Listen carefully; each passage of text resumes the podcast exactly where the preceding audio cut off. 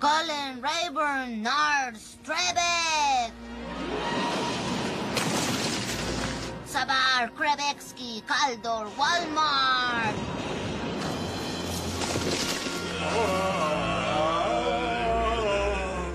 No funciona. Ah. ¡Ah! ¡Te equivocaste el hechizo! ¡Zombies! Por favor, Lisa, prefieren que les llames difuntos activos.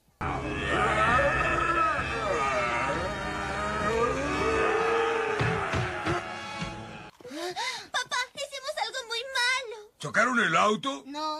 Revivieron a un muerto. Sí. ¿Pero el auto está bien? Ajá. Ah, bueno. Y comenzamos con el episodio 57 del CC Podcast y estamos Joe Grimes, Charlie Romero. Quetzalcoatl, eh, Salomon Grundy. Y la calaca Snyder. ah, caray, ah, pues por el de la maldición de los muertos, ah. Sí, es Sí. cierto. Alabado sea el dios Snyder. bueno, y, y como, y como cada semana vamos a comenzar con los saludos, saludos a toda la banda en Cometemos Cómics, a todos nuestros amigos, ya saben, el mejor grupo para hablar de cómics en todo Facebook. Saludos a nuestro amigo David que nos pidió saludos, también a toda la banda, a Tello, a quien más calaca, a este, A Carlito sí. Roldán. Ahorita más adelante su comercial, que ya nos exige Ah, comercial. sí, sí.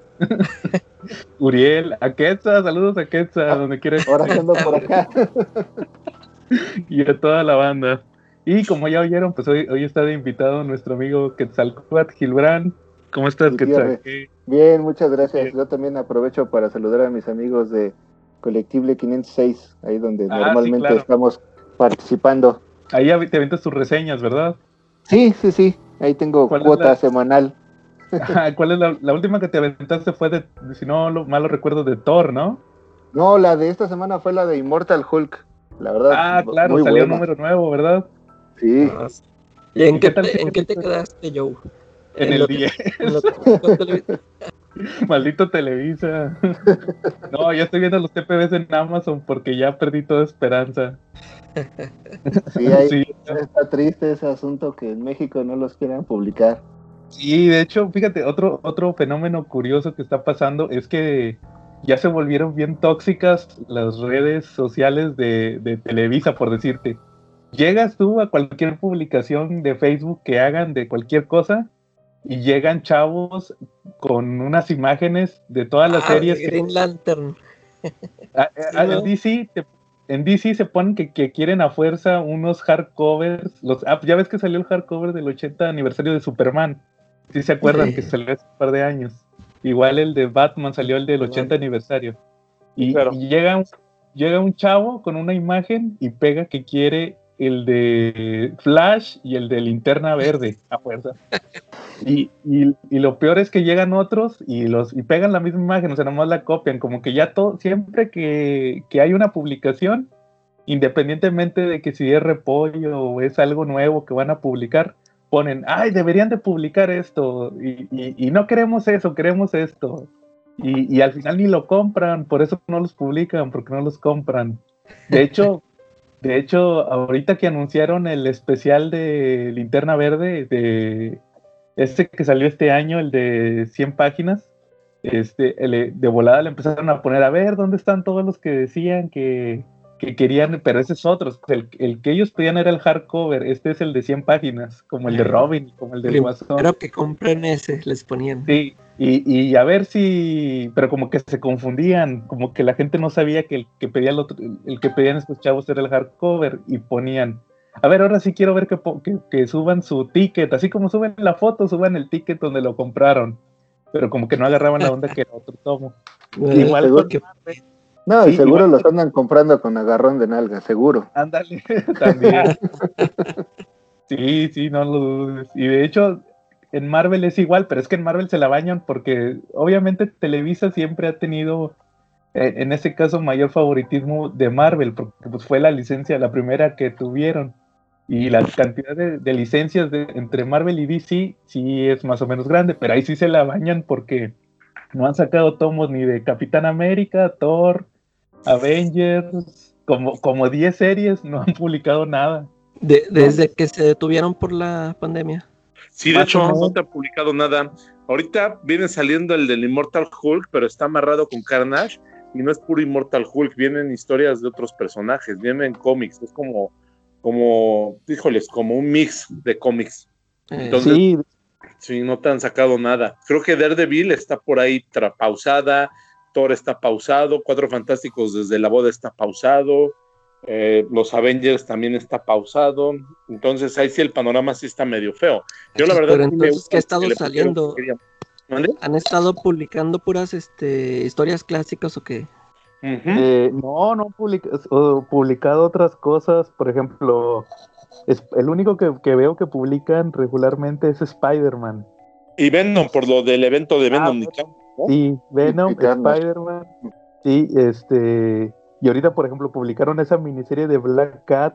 Es el que fue eh, el primer tomo de Black Cat. ¿Qué más publicaron este recientemente? Pues prácticamente andan eso. Con lo de simbionte Spider-Man, ¿no? Ah, sí, pero ese, es- ese es en, en el que le llaman el Semanal. Ah, y el que que salió recientemente el Silver Surfer Black. Sí, eso ya lo habían sacado también en semanal y lo sacaron ahorita Sí, en caray. Yo la Y verdad poquito sí tuve que comprarlo. porque no tiene ni dos, ni, ni medio año que lo sacaron y ya te lo ponen en, en, en pasta dura. Yo creo que pues ahí no está tan chido. Digo, por lo Sí. menos que un año o dos para que se te olvide que los tienes y te lo compres. Sí, de hecho, de hecho, fíjate, en, en, en los posts, como por ejemplo ese de Silver Surfer Black del hardcover, es donde más les da coraje y más le pegan la- las imágenes de publiquen las series que tienen, que tienen pendientes y te ponen como 10 series. Y sí son muchos. Sí. como, como dijo Charlie, Daredevil, Thor, Capitán América. Pero yo creo que saben que tiene que ver con, con, no sé si los TPBs ya están disponibles en inglés o tengan algo que ver ahí la cantidad de números. Como Ah, que están se supone que ya nada más van a publicar puro TPB, ¿verdad? Exacto. Sí, Bueno, ¿y siguen los semanales o ya no? Sí, los semanales sí siguen. De, de hecho, ahorita vamos a platicar de eso porque hubo unos anuncios ahí medio interesantones. No, nada más iba a comentar rápido para concluir lo de Immortal Hulk, que es el único, una de las pocas series que sí estoy suscrito de manera regular porque sí me gusta mucho. Se me Sí, claro. uno de los cómics más completos que hay ahorita. De hecho, ahorita te íbamos a preguntar algo de, de- de los eventos. Igual ahorita, igual te iba a hacer un Ah. comentario más o menos parecido. Si quieres, ahorita lo vemos. Charlie, saludos esta semana. Sí, como no, para los tortugos y los Silver Riders que ya están preparando todo para que les den su calabrita. Ah, no, ¿verdad? Ya están preparando todo para regalar dulces, ¿no? Órale. No, a ellos de no hecho, les dan para su calabrita. de ¿no? hecho, Al creo que también de van a poner ahí como. Van a poner como limitantes, algo así escuché. Para el Halloween. Sí, en varias partes. Así que quién sabe cómo vaya a acabar eso. Ahora va a ser obligatorio que todos traigan máscara, ahora sí. Ándale, sí. Si no, no No, les es- dan. Cubrebocas, Sí, claro. ¿no? ¿Cómo, Charlie? que ahora hay una campaña aquí que si no traes como cubrebocas, es muy probable que sí veas a tus parientes, pero a los fallecidos, ¿no? Sí, también. No dudes que vayan a, a sacar los cubrebocas personalizados de Halloween, así como máscaras. También. Sí, ya ves que de todo saca negocio. Bueno, Charlie, cochino español.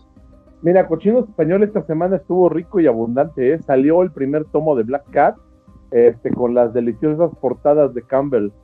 Eh, pues yo la neta ahí sí la estuve pensando porque no quise verme Pulverto y yo creo que me lo voy a comprar la otra semana. ¿Sale? De hecho, de dices qué tal está la historia. De hecho, creo que la historia no está muy buena. No sé si ustedes la han checado. ¿No? No. Yo lo ojé cuando salió en, en inglés y la verdad no me llamó la atención. Como ya habían comentado en algún este programa previo, las portadas son una cosa y el arte interior es otra. Entonces, este, la historia la verdad no me jaló y, y no, no me llamó la atención. Mejor Sí, creo que- hubieran sacado una colección de todas las portadas de Campbell y ya. Ándale. Esta No, sí se vende. Oye, no dudes que, que la vayan a sacar. ¿Te acuerdas que, que Frank Miller en el Master Race sacar? Ah, pues tú lo tienes. Sí, yo lo de tengo. portadas, sí, yo, de lo- yo, yo no compro portadas, compro libros de, de De portadas. portada.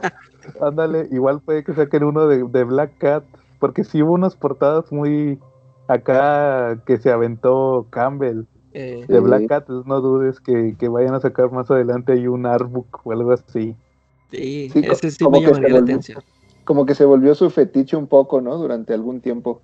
Sí, claro, ¿no? Pues de hecho, de hecho, de eso vive Campbell. Yo lo que le critico a Campbell es que ya de repente hasta flojerita le dio porque se aventaba la misma portada tres veces, por decir Sí. que la portada de la Gwen Stacy y luego la portada de la Spider Gwen y luego la la, la, la, la Spider Gwen con el symbiote y luego la Spider Gwen con no la con la ropa civil y, y todas eran la misma la misma portada nomás les cambiaba la ropa Sí, incluso yo lo que sí le critiqué es mucho a Campbell es que, salvo por los colores, eh, hay veces no puedes distinguir entre una Gwen Stacy y una Mary Jane, por ejemplo, ah ¿no? sí es cierto Sí. también también eso que todas las dibuja igual de hecho ahí en, en, en muchos lados existe el decir el ah ya se aventó su, ma- su María Juana su Mary Jane Mary Jane güera Sí. Mary Jane morena Es correcto.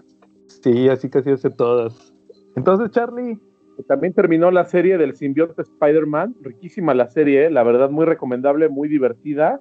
Yo siempre he dicho que este, este chavo, un Peter David, es un jovencito que va para arriba, ¿eh? La verdad las mejores historias que ha habido. oye Charlie, pero por ejemplo, estaba viendo eh, en, en esa serie de Symbiote Spider-Man, la segunda, que, que la novia de Peter es esta, es la Black Widow con traje de Black Cat. ¿Qué pasó ahí? Lean el cómic, léanlo. No vamos a dar respuestas baratas.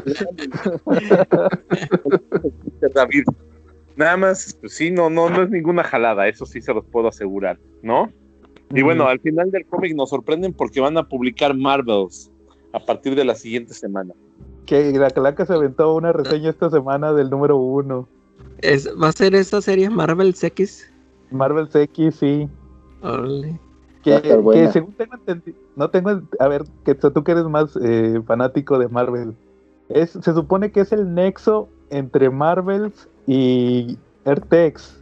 Ah, algo bueno, sí, sí es, al menos lo que le entendí aquí, sí, tengo que reconocer que no lo he leído. ¿No lo has Eso fue leído? le- lo que le escuché a, digo, lo que le entendí al buen Calaca también.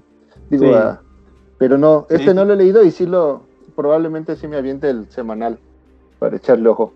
Claro, sí. De hecho, ya ven que tuvo como el tema que, que supuestamente Alex Ross iba a ser el curador. Él Sí. decía que iba a ser como una especie de curador de sus títulos y, y pues se fue por, por ¿verdad? Que es de sus trabajos más reconocidos en Marvel. Y ahí Sí. tuvo el... Ya ven que se aventó el... ¿Cómo era? No era Director Scott, era... Ah, ¿cómo le Marvel Marvel? Ándale. Este se aventó el, el epílogo, ¿verdad? El epílogo de Marvel. Y luego ya de repente que no, que va a tener su, su colección donde él va a ser el curador. O sea, para muchos nomás ahí va a poner la firma, ¿va? Y, y es que no sé, no recuerdo muchas eh, historias donde él sea en realidad el creador, ¿no? O sea, Claro. se le reconoce como el portadista y, o ilustrador, pero es de las muy pocas historias que yo ubico que en realidad es este fruto de su imaginación, ¿no? Claro, sí. Sobre todo esa Marvel, Ertex, La, la Kingdom de. Justice no la escribió él.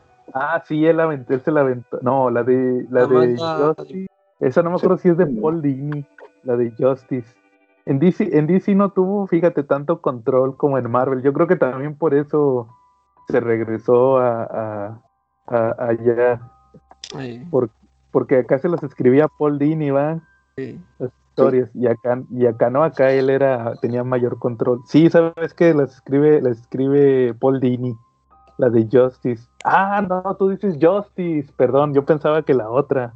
Ah, mira, sí dice Ah. que el cómic fue escrito por Alex Ross y Jim Kruger. Sí, El ¿cuál de- es Sí, Marvel? tienes razón, Marvel no lo recordaba. El Justice es de. Pero, este. A ver, ahorita les digo aquí rápidamente. Alex Ross y Sí. Jim Kruger, Sí, Alex Ross y Jim Kruger, sí. El Justice. tienes En toda el la que ese razón. sí, sí. Que ese sí es. Ese, ese es pintado por Alex Ross. Sí, fíjate que yo me acuerdo que lo leí alguna vez. Este. Y la historia sí es muy super. Muchos dicen que, ese- que esa historia es muy super amigos. Pero a mí lo, lo que se me hace una chulada es que en una parte aparece la Doom Patrol. Creo que es uno de los, de los personajes que, que menos ha dibujado Alex Ross, la de un patrón con sus trajes originales, y, y- y me gustó mucho cómo aparecieron ahí. También los Metal Men. Ya todos los demás, pues ya los hemos visto muchas veces. Superman, Batman, La Mujer Maravilla. Esos sí salen mucho, pero esos de Doom Patrol que salieron ahí en la historia, en el fondo, sí me gustó mucho. Igual este, el Marvel X, me parece que lo escribe eh, Alex Ross, ¿no? Tengo entendido. Sí. Y, y Jim dos, Kruger. eh, de esos dos mismos y Jim Kruger. Y Jim Kruger se avientan el, el Marvel Sex y el dibujante es otro, me parece. El Alex Sí. Ross creo que nada más se avienta las portadas. Las portadas. Y, y, por ejemplo, que ¿qué te pareció a ti? Ese, nos decías que te, te gustó ese primer número de Marvel X. Sí, sí, está chavito. interesante. te- a mí, no- sí, te digo, a mí no me quedó claro si, si es el mismo universo de Tierra X. Porque, Sí, es, es una precuela. Sí, porque aquí también pasa eso, lo, lo que, lo que dije de las tierras, ¿cómo se llaman esas? Las Terrigen Mists. Sí, Este, las nieblas ujú. terrígenas le ponen. Eh, que O- todo- o a nieblas todas las personas les da poderes. Sí. De hecho, ya ves que como muchos años duró que, que el universo, que Kingdom Come es el futuro del universo DC. O sea, siempre tiene que acabar en Kingdom Come. Sí. Igual para muchos era Airtex, de que Airtex es el Kingdom Come de, de Marvel, entonces el universo Marvel tiene que acabar en, en, en Airtex, forzosamente. Y aquí se saca la precuela y de hecho yo también, yo también, yo ojé ese primer número cuando salió en inglés, hace, que fue el año pasado, si no mal lo recuerdo, o este año. Cuando salió. El- en enero de este año. Sí, yo lo ojé y, y igual pues vi que era esta historia de este chavito, ¿verdad? Que, que caen las, las nieblas Terrigen y, y me acuerdo que creo que la, herma- la hermana queda en un capullo, ¿no? Calaca, algo así. Sí, y, y sale, se, se convierte así como de, de fuego y se va. Pero también había unos que ya no salieron, o sea, que se murieron dentro del... estando en el, Eh, capullo. en el Como la abuelita del, del chavillo. eh. Ándale, sí me acuerdo que había uno así como petrificado. Eh, Entonces, este, sí, yo creo que es- está interesante esa historia. Te digo, nada más leí ese primer número y ya ves que pues también se atrasó por el tema de, de, de la pandemia. Igual creo que acaba de salir ahorita apenas el último número. ¿O va a salir o ya salió Creo- el último? Creo que ya salió, se me hace. Ah, tiene, no sé, si ya salió, tiene menos de, de una semana, dos semanas que salió. Sí, Ya a esta semana salió esta, la que pasó. Sí, el último de, de Marvel X. Y pues a ver qué, con qué sale, ¿verdad? Este Alex Ross. Ahora ya o sea, está sacando el enlace entre Marvel y Earth X. Y también está sacando, pues ya ven que ahorita está sacando las portadas. También Sí. las portadas estas, todo el mundo se pelea por ellas. Y sacó ese de Snapshot. No, no sé si los han checado ustedes, esos de Snapshot. Las portadas nada más las he visto. Pero que no saben qué es. A mí me llama la atención, pero no, ni idea qué. ¿De Yo qué se trata? escuché, yo escuché que la que, bueno, que cada número trata sobre un personaje. Y, y por ejemplo, yo escuché que, que un, el, una que está basada en Cyclops, que está muy buena, como que te, te cuenta otra vez toda su historia. Ajá. Y, y- pero también son, cada, cada número está escrito y dibujado por este, artistas diferentes. Ahí, ahí no sé si también Alex Ross sea curador o nada más se, se aventa las portadas. Pero sí que ese de Cyclops que está muy bueno. Y ya no sé si los otros a lo mejor no, no llamaron tanto la atención, pero sí me dieron ganas de, de checarlo también por eso.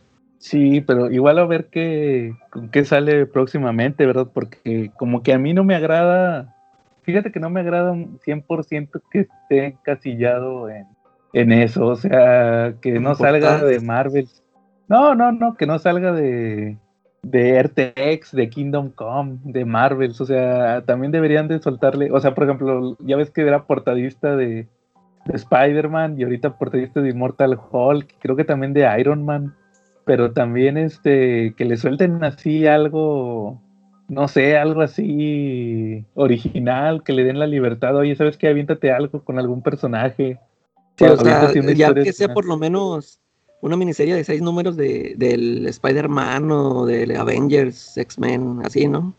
sí o sea y aunque aunque no lo dibuje él o sea a lo mejor nomás se avienta las puras portadas pero Pero ya que le varía un poco. Sí, que ya no se case con lo que, como que se va por la segura, siento yo, que, que se va por la segura, ¿verdad? Mira, fíjate, estoy viendo este de snapshots de, de, de Cíclope y lo escriben, pues sí, efectivamente lo escriben otra gente, un tal Jay Editing, lo, lo dibuja Tom Rayleigh y viene portada Alex Ross, curador Kurt Busiek. Ah, Sí, qué bueno. Entonces, como que sí los están. O sea, pero Kurt Busiek, el escritor de Marvel. O sea, Marvel. no sé, voy a, Es vuelvo a el lo mismo. el que estuvo, el que hizo justo equipo con Alex Ross para la eh, Astro City, ¿no?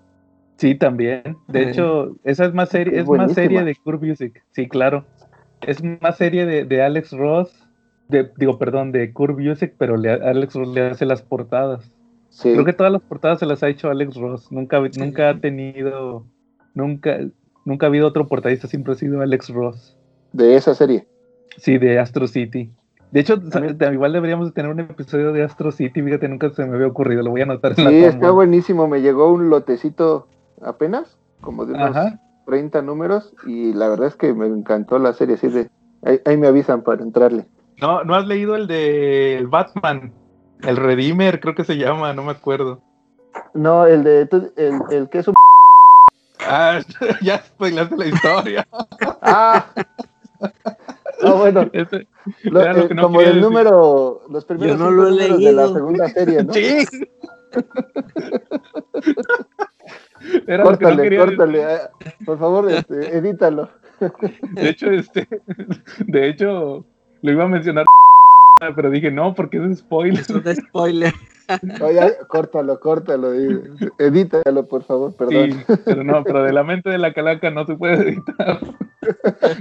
No, de repente se me beep, olvida. ¿no? Lo voy a dejar, pero, pero le voy a poner un beep. Sí, Este- eh, sí, sí, sí, lo leí. Fue la- incluso me acuerdo mucho que ese fue, lo compré hace, hace muchos años en un trade paperback. Sí, Yo sí me conocer mucho de la historia de Astro City y me gustó mucho. Fíjate que a mí lo que me molesta de Astro City es que creo que últimamente no lo han reeditado en una colección completa. Sí, es muy difícil conseguirlos, ¿no? Los, los Sí, números porque ahorita. de hecho hace poco hubo como una especie de reboot por parte Sí. de, de, de DC, ya tal cual DC, en, era, en, era en Vértigo, ¿no? Que lo estaba publicando. Y, y lo que me llamó la atención Eh, es que... Creo que en, en Wildstorm. eh, sí, Sí, lo- Homage, algo así, ¿no? Algo así, pero Sí. era la última, la última serie de Astro City. Y lo que me llamaba la atención era que ahí mismo decía que aplicaron la del tiempo real, de que, ¿saben qué? Vamos a brincarnos este 20 años.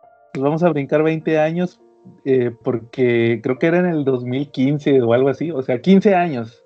Eh. Los personajes van a envejecer este, conforme al tiempo real. Y, y así le obviamente, pues el, el que es el facsímil de Superman, de la Mujer Maravilla, que eran personajes que tenían cierto nivel de inmortalidad, pues se permanecieron igual, pero en el caso de ese del, del De, Batman, de Confessor, ¿no? ah, sí, ándale el Confessor, sí, que ya ves que al final de la historia eh, aparece el chavo que era su sucesor. Entonces ahí aparece que ya Él es toma ahora el sí tal cual. Sí, haz de cuenta que ya es el tal cual el, el nuevo.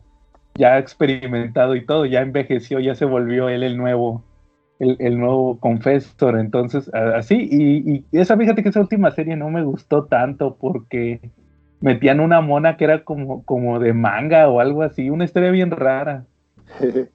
Pero, Sí. pero no, la- los primeros números, como dices, buenísimos todos. sí. Sí, Igual- Hay que hacer ese especial. Sí, también de, de Astro City, sí, hay que ponerlo ahí en la tómbola. Y yo Y creo bueno, que fue justo este ayudó muchísimo para este, todo el trabajo de Alex Ross en ese momento, que no era, vamos, ya era conocido, pero a- tenerlo como un portadista regular, este, creo que le ayudó mucho también a la serie. Sí, claro, sí, era, era lo que llamaba la atención. De, oye, mira, fíjate, está esta serie donde Alex Ross está haciendo las portadas. Yo creo que eso, eso siempre ayuda. Sí, Como en el Immortal Hulk, y, oh, no, o sea, una en la actualidad, yo creo que mucha gente se fue a, a checar al, eh, el Immortal Hulk por las portadas, no lo dudes. sí, claro. Entonces vean y oye, ¿sabes qué? Tengo esta portada de Alex Ross, ¿sabes que la historia también está muy buena? ¿Cómo ven? Muy bien. Charlie, entonces, este, otra que hayas leído. ¿Qué en más? ¿Cómo no? Mira, salió el Amazing Spider-Man 2099, que nos trae el Spider-Man recopilado del 32 al 36. En este, a mí lo que me llamó mucho la atención es que hay un nuevo, hay un dibujante que, que debuta aquí, se llama Basaldúa. ¿Basadura ven? dibuja esos? ¿Y le ves madera? Sí, Basaldúa, de hecho ahorita tienen unas imágenes de cómo dibuja, porque pues, no nos hagamos tarugos, todo el mundo ha tenido una de las chambeadoras en sus manos, en una mano todo el mundo ha tenido una revista de las chambeadoras, y Acá no conocemos los datos característicos de las féminas que dibuja. Decepción, no las dibuja así de voluptuosas. Oh, Sí, Yo de esperaba hecho- una amarillín dibujada por Basaldúa, pero no, no salió. Este, pero donde te das cuenta es en los rasgos de las caras, pues que es el Basaldúa que conocemos y amamos. De hecho, eh, no sé si sepan que ahorita se está patrocinando Comicase un Arbu. sí. Sí, Ah, que lo está están como- haciendo un Kickstarter. Sí, algo así. Sí, sí, sí. Sí, lo, yo lo vi y lo estaban promoviendo, este, y como todos los Kickstarter tenían varios paquetes, ¿no? Dependiendo con cuánto le querías meter, incluso podía salir como en los agradecimientos, si eras de los patrocinadores plus, vamos a llamarlo así. Y Sí. este, autografiar y toda la cosa. Yo creo que para los que son más fans de, de él. Este, yo fíjate, Charlie, que me llamó la atención. A mí no me llamó la atención Basaldúa, de hecho, ni, yo creo que ni le leí en el tomo. No lo he leído, no me, no me he sentado a leerlo. A mí lo que me llamó la atención fue que entró Patrick Gleason. Él estaba en Superman. Se aventó la. Se aventó la etapa de Tomás y el prácticamente es el papá de John. el que hizo el diseño de John. John Kent de- este Patrick Gleason se aventó toda la etapa que fue de Rebirth prácticamente y de ahí se pasó a, se pasó a Marvel a hacer Spider-Man y, y ahí sí se ve mucho por los ojos los ojos las expresiones que era era Gleason es como que el dibujante principal de esa historia pero como me pasaste aquí las imágenes sí sale también eh, Basaldúa ahí en esa historia está te digo lo no la he leído completamente pero vi que tiene que ver este también Silver Sable, ¿no? En, en esa historia. Pues sí, de hecho, todavía no lo acabo de leer, nada más estuve viendo las imágenes, nada más lo toqué. Ujú. Este, y me llamó mucho la atención lo de Basaldúa, digo la verdad. Pero pues no encontré mucho parecido con el trazo. Yo creo que evolucionó su estilo de dibujo. La historia, pues no, no, todavía no me la, todavía no me la chuto completa. Sí, de hecho él anduvo, me parece, un tiempo en el, en el de Miles Morales, también estuvo dibujándolo. Y Sí, también este, estuvo en mis, eh, en la serie que tuvieron Gambit y Rock, ¿no? Mr. Ah, la de. Mr. X, ¿verdad? Sí, ahí andaba. Eh, yo no la leí, ¿qué tal estaba? Mm, tampoco la leí, la verdad. Y me acuerdo nada más porque en la última expo que vino aquí a la Ciudad de México, eh, su stand, como siempre pasa, era era de los vacíos. Y fui a, a pedirle un autógrafo y justo estaba ven- él vendiendo eh, la portada número uno de ese. Pues ya, aproveché, la compré y me la firmó. Que de hecho Pero- los nunca, lo, de Terry y nunca lo leíste. Pues lo ojé y la verdad no, no, no me llamó mucho la atención.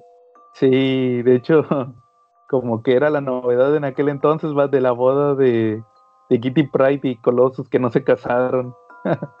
se casaron Pero- Rogue y Gambit. Fueron los del segundo platillo. Sí, no, pues dijeron, aquí está todo. Pues Ya vamos a todo pagado. Ándale. Exacto. De hecho, es lo que le dice la Kitty. La Kitty sí les dice eso ahí.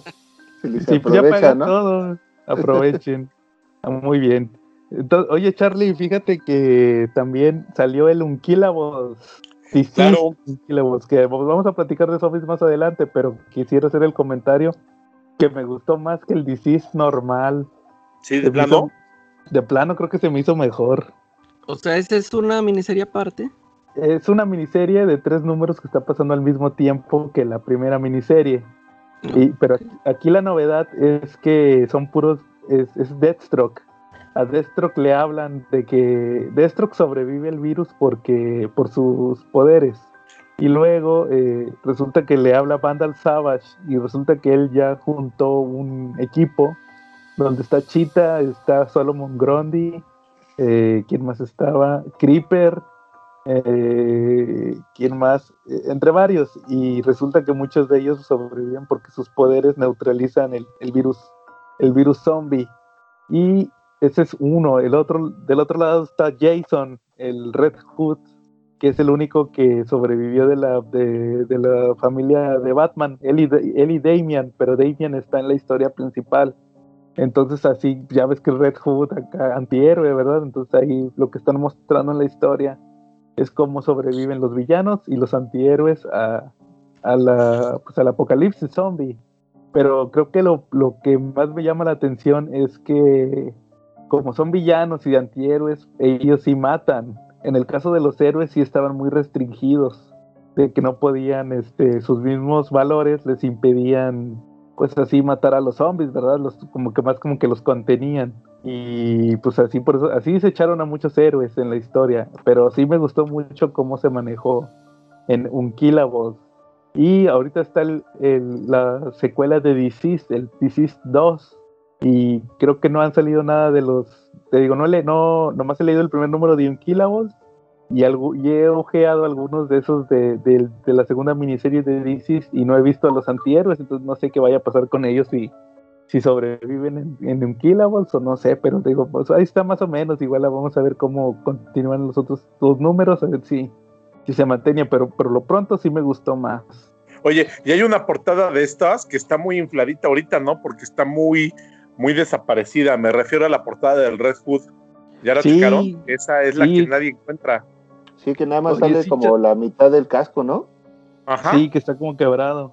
Este, pues es que lamentablemente eh, es eso del detalle con Deceased, que esta miniserie tiene el mismo problema que tuvo aquí en México la primera, que las portadas están medio difíciles, o sea, como que la distribución de portadas está medio difícil. En algún lado llegan unas, en otros lados llegan otras.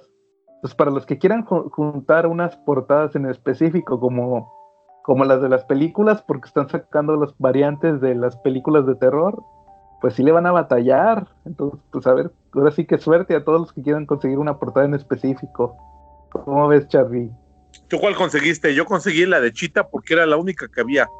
Pues yo conseguí la normal porque era la única que había en HB. y de Sí, suerte la- que me tocó la normal. La normal sale es la que trae la tiara de Wonder Woman o algo así. No, esa es la de la peli. Me parece que esa es la de la película y es de la de la monja, creo, algo así. Ah, Sí. ok. Ok. Y, y la, la, esa es de la película. Están las de las, las de las caras de los héroes, que es la que dice Charlie de Red Hood, del casco, que es como que la cara de un héroe zombificado. Y la normal es una donde aparecen todos los personajes que sale Deathstroke, Red Hood, Vandal Savage, todos esos personajes ahí aparecen.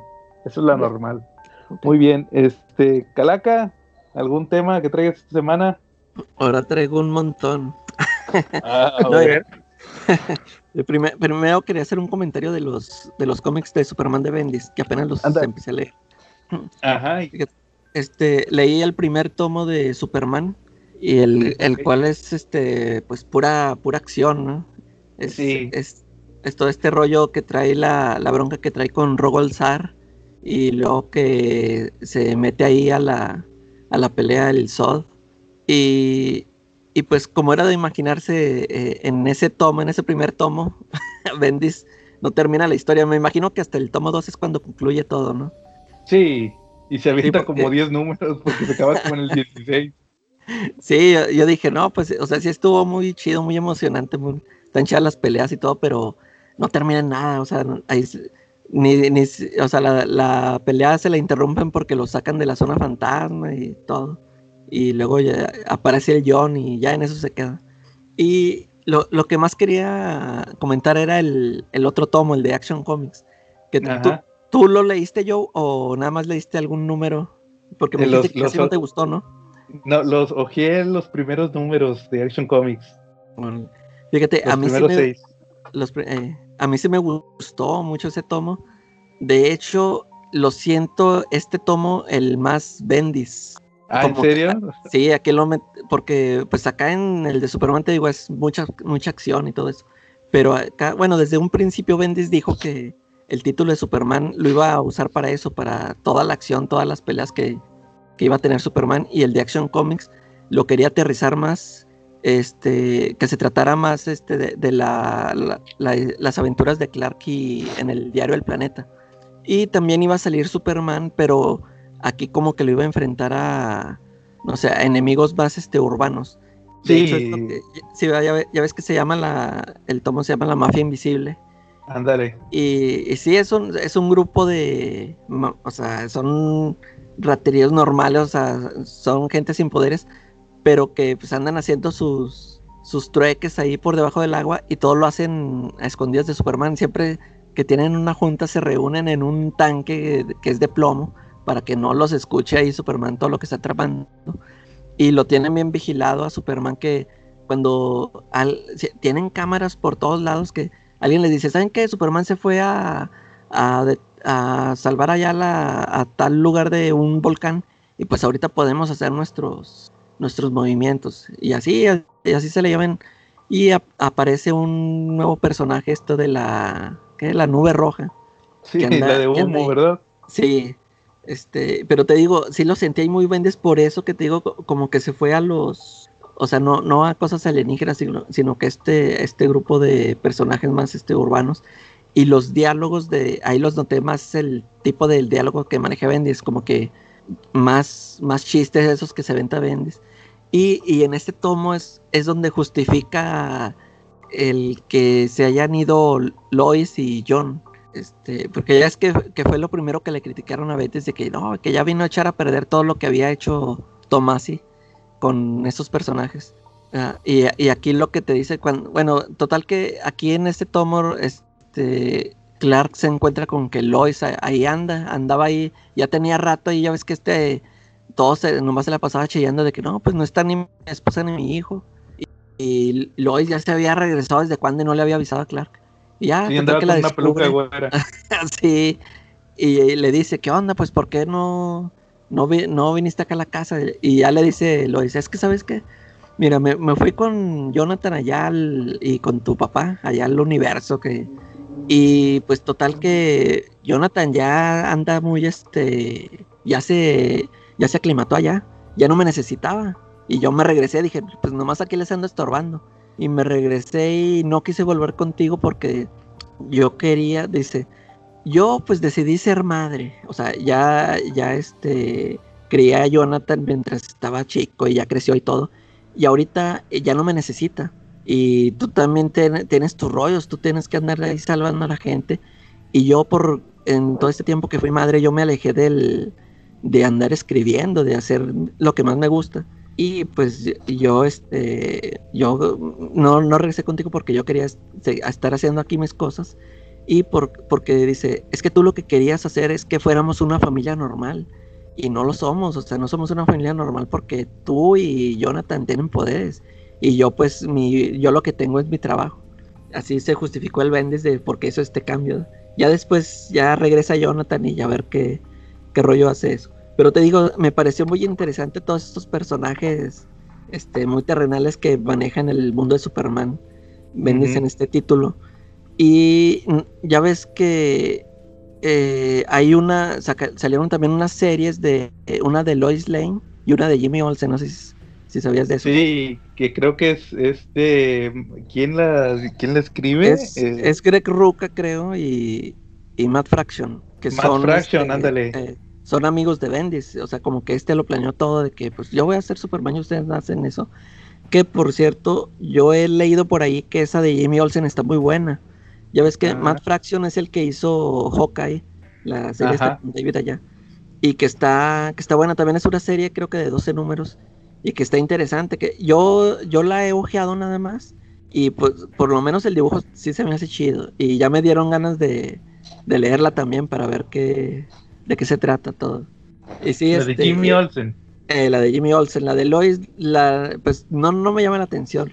No sé qué, qué rollo este, de qué se trate. No sé si, bueno, en, en un momento se, se juntan todos con esto, lo del evento Leviatán. Pero en sí, la, nada más la de Jimmy Olsen sí me llama la atención leerla.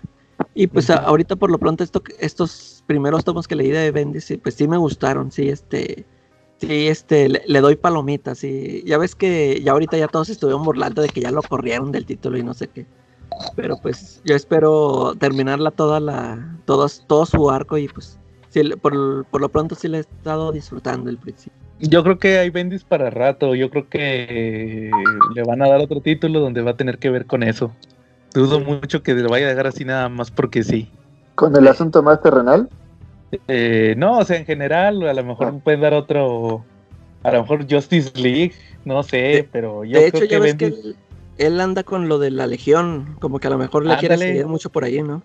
Sí, yo creo que también por ahí puede ir. De hecho, esos cómics, fíjate que los que yo le traigo ganas de Bendis es La Legión y Young Justice. Ah, Young Justice también. Y acabó también, según. Pero yo creo que van a sacar otro, otro volumen.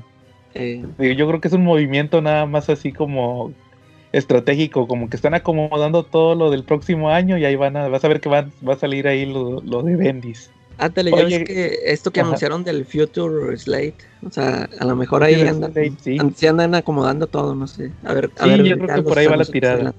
Eh, Es que, si te fijas, pues se van a ocupar todo enero y febrero. sí, Qué casualidad que acabe Bendis en diciembre, ¿verdad? O sea, yo creo que es por ahí, por ahí va la tirada. eh, Oye, pues yo me eché, yo, hablando de, yo me chuté el tomo 3 de Bendis de Superman. es el, El de, de donde la- se revela, ¿verdad? La verdad revelada le pusieron aquí. Eh, Es cuando, fíjate que me llamó mucho la atención lo que dijiste ahorita de que, que el de Superman es el de las peleas pura acción, ¿va? sí, Este no tiene, casi no tiene acción, nada más tiene una pelea ahí medio chafona con Mongul casi al final. Fíjate que está interesante ese porque es el primer número, que es el 16, sí está de hueva, más o menos, porque es John que va a buscar a Damian. Nomás para decirle que ya regresé, va, ya soy más grande que tú, chaparrito. y ya. Pero el 10 lo que es el 17, 18 y 19 ya es lo de la verdad, de Sí. truth. Ya es obviamente lo, lo que ya ven que por muchos meses se estuvo hablando de eso, ¿verdad? De que no, que Bendis va a hacer que Superman revele su identidad. Fíjate que, que me gustó mucho cómo lo establecieron, sí. Es una historia donde no tiene acción, te digo, nomás al mero final hay una pelea ahí como con Mongul y Sí. nada más. Todo lo demás es pura plática. Y, y, y aún así se me hizo muy bueno. O sea, no tiene que tener unas peleas acá épicas como esas con Rogor Zar, ¿va? Que se madreaban y destruían media ciudad. Aquí nomás son puras consecuencias. Fíjate que primero le piensa, va, el Clark y le dice a todo mundo, le dice a... Con todo mundo me refiero que le dice a Perry White, le dice a Jimmy, a, a este... a- le dice a Cara, porque le dice, no, mira, pues este... Eres mi prima, entonces pues van a- tienes que saber que, que voy a decir la verdad ya, que yo soy Clark Kent, ¿va?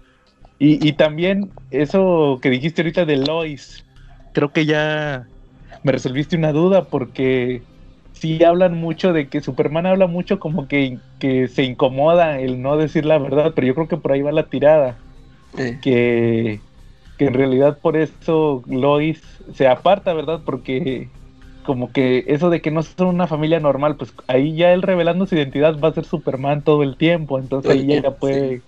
ya no tienen que estar fingiendo, ya pueden ser una familia que no sea normal ya siempre, no tienen que fingir nada.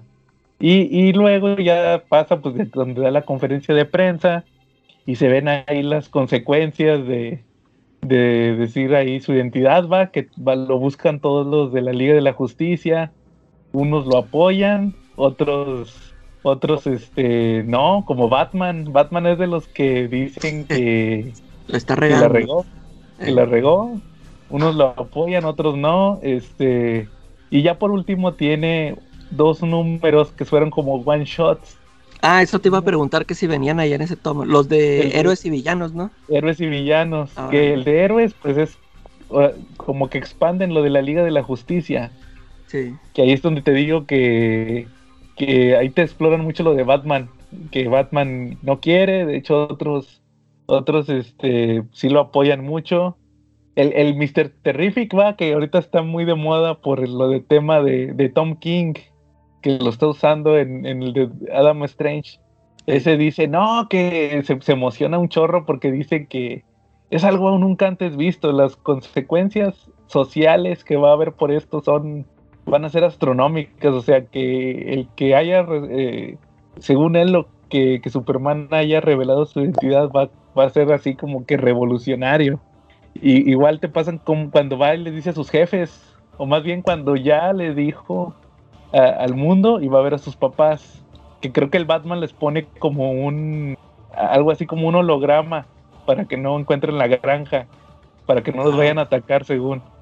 Este, igual también sale, era, era Superman, era la Liga, ahorita no me acuerdo muy bien exactamente cuáles son todos, pero el de los villanos está padre porque sale el ex Luthor, que, que, que le empiezan a, ma- a marcar todo el mundo, a burlarse de él, todos los villanos. Se desmaya como Jameson.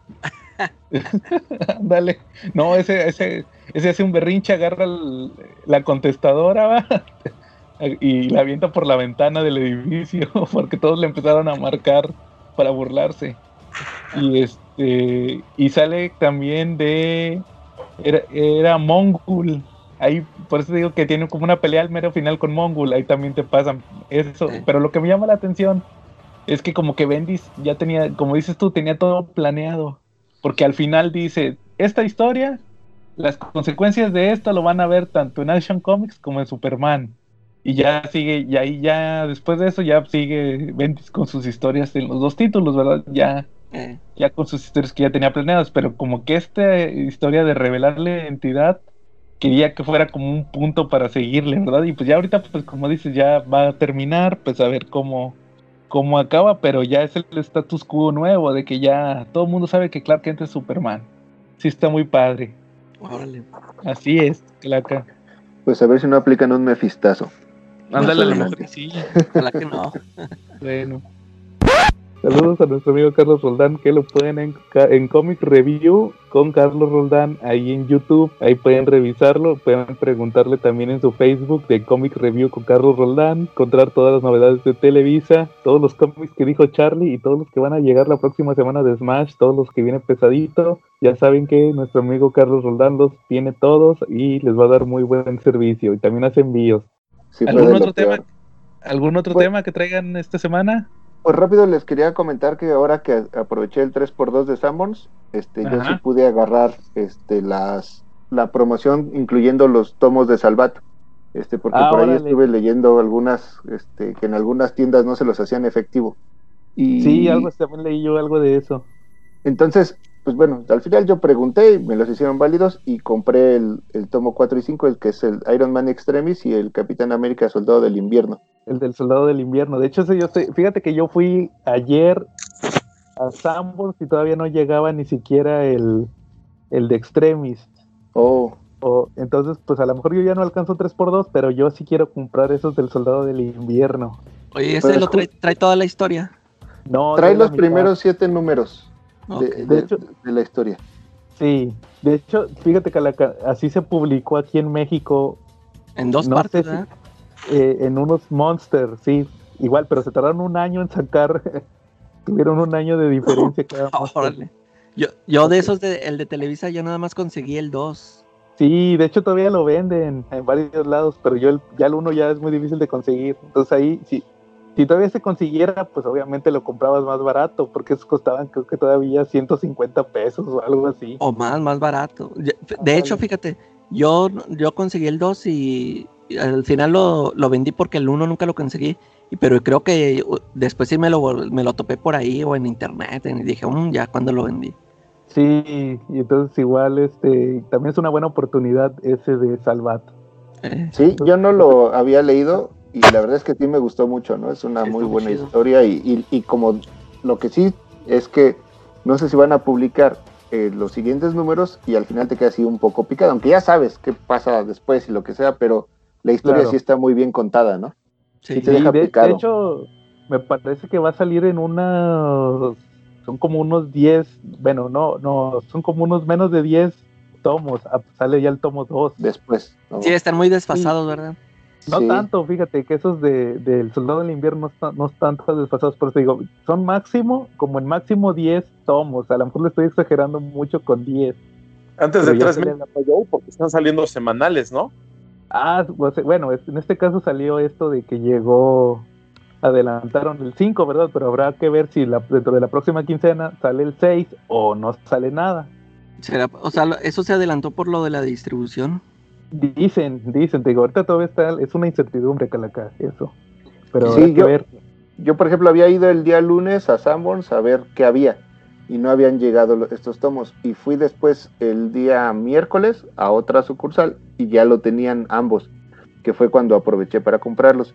Este, y tampoco me supieron explicar ahí mismo en la tienda por qué llegaron los dos al mismo tiempo, cuando en teoría deberían ser quince- entregas quincenales. Y de hecho fue en Sambors nada más. A mí me ha tocado ver en, en tiendas y no, no, varias tiendas que yo conozco y no les llegó el del Soldado del Invierno, nada, nada más les llegó el tomo 4, el de Extremis. El de Iron Man Extremis. Sí, entonces yo creo que va por ahí la tirada de que fue un tema de distribución de Sambors, porque realmente Sambors es de los de los este Fuertes. clientes más fuertes de Televisa que distribuyen su material, entonces no duden que, que se lo hayan adelantado ahí por, por algún, ya sea voluntaria o involuntariamente, ¿verdad? Salió eso, entonces mucha gente aprovechó para sacar ese tomo del sudado del invierno. Entonces dices Sí. que nunca lo habías leído. No, no, como tal estos números no los había leído, había leído números posteriores y este y la verdad me gustó mucho cómo van metiendo la historia, cómo este, cómo se van transformando los recuerdos de Capitán América al grado de no recordar correctamente qué es real y qué no. Y en realidad el Soldado del Invierno como tal te lo presentan hasta el último número, ¿no? Y eso Claro, unos paneles nada más. sí. De hecho, lo que me decías ahorita de que a lo mejor la historia no concluía, eh, eh, yo supongo que los tomos de Televisa, de, de, perdón, de la colección van a traer los mismos que traían los Monster, que son, me parece, los primeros 14 números de Ah, ese entonces sí. volumen de, de ese volumen de Ed Brubaker. Y, y sí, o sea, la historia ahí tiene un cierre, sí lo puedes leer así. Con esos dos tomos, yo creo que una persona que nunca ha leído una historia de Capitán América, con eso puede tener una historia completa sin quedarse con, con cliffhangers ni con dudas. Ahí se cierra muy bien esa historia, o sea, puedes hacerla como una novela gráfica. Que justo a- ahorita que mencionabas lo de Bendis, es la parte que me gusta de Brubaker, cómo le da un sentido más aterrizado a los personajes, porque Ajá. aquí no ves al Capitán América como el super soldado que puede pelear guerras intergalácticas y pelear contra dioses y lo que sea, sino sí es como vas viendo sus limitantes, este, su, cómo en realidad también pierde, puede perder una pelea muy parecería sencilla, ¿no? Hay una pelea con Crossbones, por ejemplo, que lo vence Crossbones, ¿no? Y, y esa parte de- del enfoque de Brubaker me gusta mucho, junto con lo que hace Bendis, por ejemplo, eh, con Daredevil o con otros personajes mucho más, vamos a llamarlo entre comillas, mundanos, ¿no? Ey. Sí, de, de hecho, fíjate, a mí lo que me gusta mucho de la historia, o que yo recuerde de la historia de del Soldado del Invierno, de hecho, digo, por eso la quiero comprar, porque ya tengo mucho rato que no la leí. Yo lo leí alguna vez.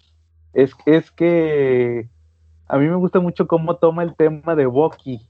No sé si te acuerdas ahorita que lo acabas de leer. Me parece que sí son esos primeros números, donde lo primero que te dice Brubaker es, ¿sabes qué? Es que Bucky no era un niño. Todos, todos lo todos lo, lo tienen como en su mentalidad como si fuera un niño y no, ya era un chavo. Un patiño. Ya- No, sea, incluso hay, hay una parte donde lo mandan a hacer eh, como el trabajo sucio de asesinar a, lo- a los centinelas, esto, y es cuando menciona eso, de es que no era mi acompañante, mi patiño, mi sidekick, sino era un soldado especializado ya con amplio entrenamiento en cosas que ni siquiera yo estaba este, de hecho, de hecho, autorizado a hacer.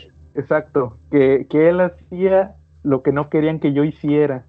Correcto. Él era un asesino. De hecho, me acuerdo porque hasta Bucky le enseña el Capitán América número uno. Y dice, oye, mira, aquí me están dibujando como un niño. Y nada, dice, no, de hecho eso, eso sí me, eh, eso lo, te- lo tengo muy grabado, que dice, es que Bucky no tenía, no era un niño, él ya tenía como 17, 19 años. Sí, te y ponen en la- esta parte Ajá. Perdón. No, y lo que te iba a decir es que también la parte de eh, cómo, por ejemplo, yo que no soy un eh, completo conocedor de la historia del Capitán América, en estos pocos números sí te dan a conocer como los antecedentes. ¿Qué pasó cuando Bucky y el Capitán América desaparecen? Cómo hay unos sustitutos, ¿no? Sí, claro. Como Jack Monroe, que después se convierte en- en- también en, en el, en el sustituto del Capitán América, como en realidad traía una historia previa, ¿no? Este, con, Sí. con un sustituto del Capitán América que intenta recrear la forma, pero en realidad los vuelve medio locos a estos muchachos, a él y a Jack Monroe, y después son trabajados por Shield para tratar de, de, de integrarlos, ¿no? Pero al final tienen secuelas muy graves, ambos.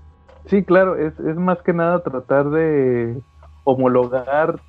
Es- eso, eso es un, un tema muy interesante de la historia del Capitán América, el querer homologar el tema de que los cómics del Capitán América siguieron hasta los 50, pero cuando él regresa en el Avengers 4, ahí te dice, no, es que yo me congelé en los 45. Entonces le mandaban muchas cartas a Stanley, oye, ¿qué onda con entonces con, Con las eso, historias de después de la guerra, ¿verdad?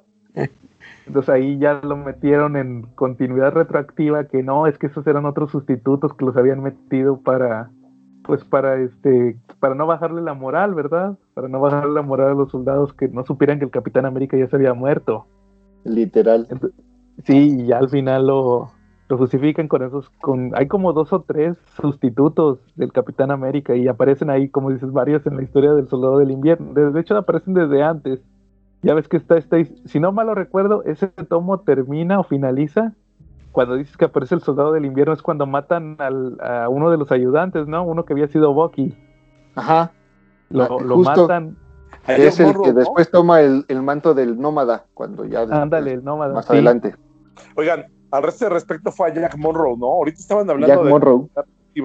y es muy Sí. interesante notar que cuando apareció el Soldado de Invierno, Marvel echó mucho la carne al asador por él, porque incluso salió en la serie de Wolverine en Orígenes y Finales, creo, en ese run, y hacen una continuidad retroactiva donde vemos que, que el Soldado de Invierno estuvo muy presente durante las andanzas Sí. de Wolverine, pero que ni siquiera Wolverine se daba cuenta que ahí estaba que de repente desde ahí lo estaba vigilando, que desde ahí de repente estaba apoyándole en algunas ocasiones, en otras ocasiones fregándole la vida, como cuando le mató a la esposa, ¿no? A la Sí. que es la mamá de Daken.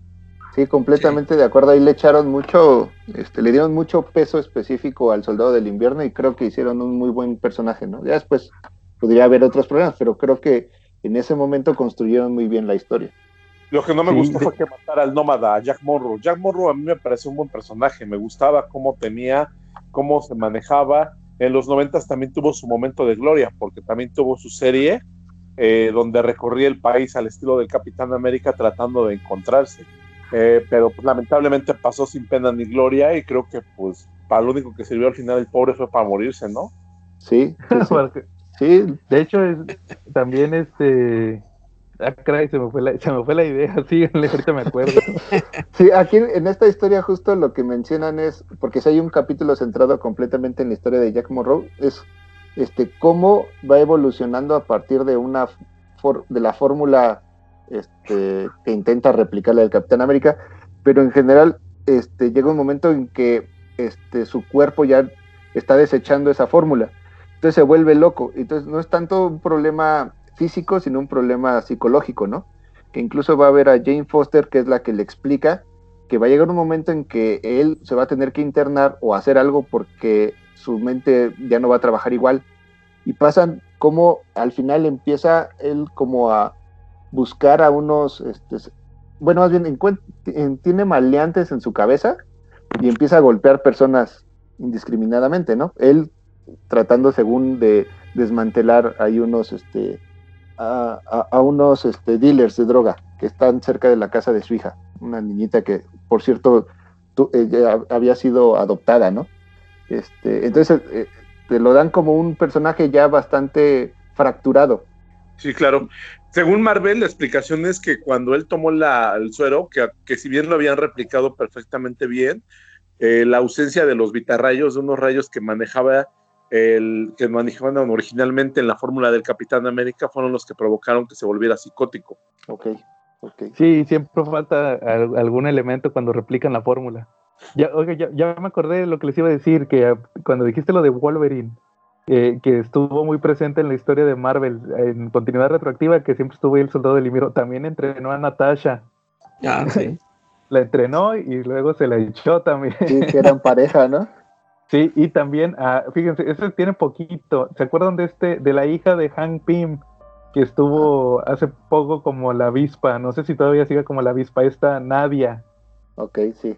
que, que es Hope. De hecho, te hacen mucho hincapié en que, que Nadia en ruso es Hope. O sea, nada más para que sea el mismo personaje de las películas. Entonces, este, hay ahí una, un número, me parece que es de Avengers, si no mal lo recuerdo, que es cuando aparece este personaje, que ya por primera vez, y, y que menciona que escapó de, de, de los rusos, porque la historia de, fíjense, ahí les va, no sé si ustedes se sepan, es la historia de la primera esposa de Hank Pym, no sé si la conozcan, era María Ah. Pym, María Es Trovalla, ¿no? Ella vivía en la, en la Europa comunista exacto. y era un agente. Creo que por ahí tuvo ahí un problema, fue cuando, no, eh, había, había desertado de ahí de la Europa comunista y cuando Pim se casó con ella, se les ocurrió pues de luna de miel ir a ver a sus raíces, ir a felicitar a la familia y pues se fueron capturados por los, por los agentes comunistas de, ese momento y resulta que a ella la, la sometieron a- a, ¿cómo se llama?, experimentos y desarrolló una habilidad para poder controlar a los demás. Después de ahí, este, desapareció durante mucho tiempo y regresó en unas páginas de los, Aven- de los Avengers West Coast. Y ahí tuvieron una aventura donde Órale. eh, aquella seguía viva. ¿Qué onda?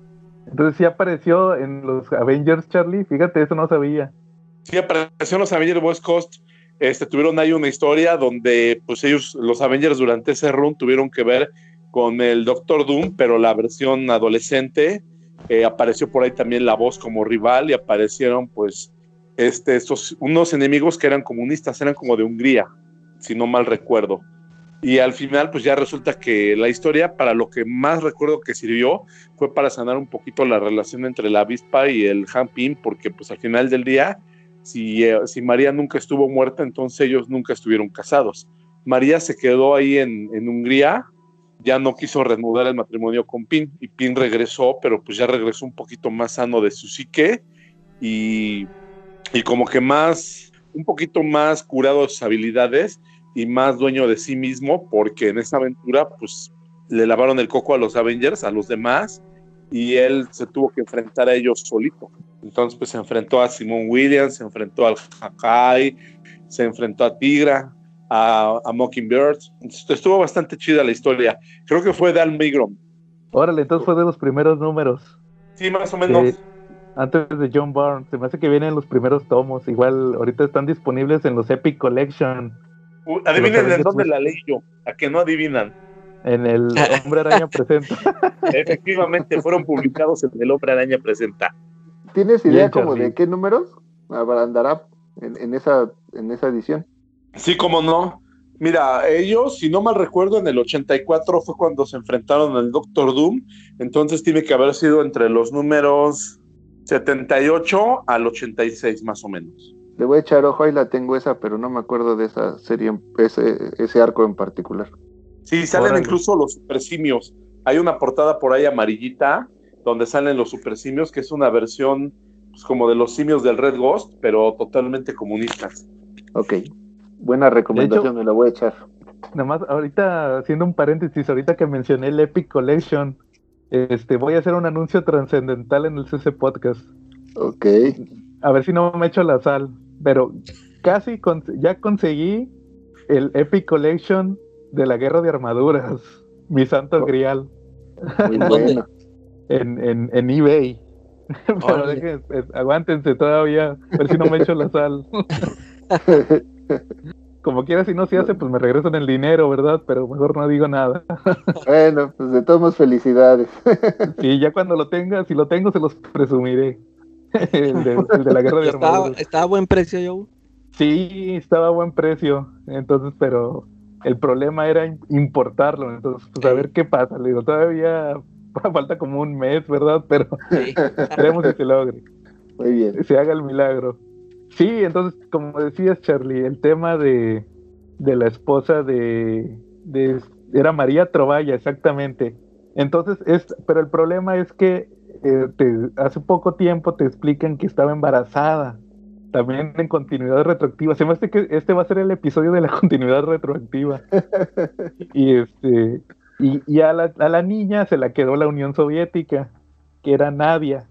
Entonces, en, cuando te platican esta historia, también ahí hacen la referencia que ella en cierto modo también la, co- también la entrenó el soldado del invierno. Ah, también La- a ella. también a ella la entrenó el soldado. Ella, ella nada más dice, no, que el soldado tal, ¿va? El, el, uno que estaba, el hombre malo, por decir, porque era una chavita, ¿va? Y te, te pasan la sombra y ahí se ve el brazo metálico con la estrella roja, ¿verdad? Entonces, agarras la onda, que este es, este es Bucky, ¿va? Es el soldado del invierno. Entonces sí, como dices, eh, que es, es una historia muy buena esa del soldado del invierno. Recomendable Sí, ampliamente. recomendable. Si, si pueden Sí. conseguir los Monster más baratos, pero consigan los dos, este 100% recomendados. Y si no, de plano ya no la consiguen, pues igual es buena opción ese de Oye. la colección de Marvel. Oye, Joe, pero algo no me cuadra. Entonces, cuando los Avengers se fueron de Hungría en esa ocasión y de- el Hampin hizo su despedida con la María Trovalla antes de irse. Ajá. Oye, pero en ese momento María Trovallas tenía una cabezota, güey, así como tipo modo. ¿A poco así, así se, así pasó todo? Todos tienen sus gustos, Charlie. Bueno, Cada quien sus filias, señor. No, pero pues sí, pero pues digo, no que uno sea muy bello, pero el bello no ama a la bestia, ¿no? no, Charlie, pero se embarazó cuando se fueron de luna de miel, cuando se la robaron.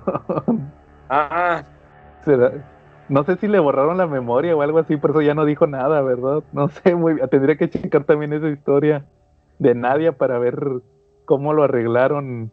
Arreglaron el que la, la- el que en los ochentas no dijera nada, ¿verdad? Cómo arreglaron ese, esa hija, esa hija sorpresa, ¿verdad? Pues a ver qué pasa en ese caso. Pero sí, este, esa es la historia de la esposa de, de Hank Pym y de su relación de su hija con el soldado del invierno. Ahí andaba a Walking con todo el mundo. Bueno, ¿al- ¿algún otro tema o cómo ves si ya pasamos a nuestro tema principal de esta semana? vale, vamos al tema principal. Por mí está bien, por ustedes. También. Sí, Sí. igual. Porque hay mucho que hablar de los zombies. Pues esta semana decidimos hablar, así como la semana pasada tuvimos nuestro tema de vampiros, pues esta semana de zombies, porque hay muchos cómics de zombies, prácticamente es un género que no pasa de moda.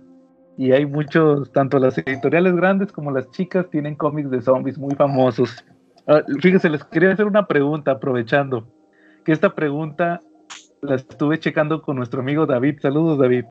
Este, y, y creo que está bien el, el revisarla. Miren, esta semana salió, o más bien la semana pasada, salió el Walking Dead a color.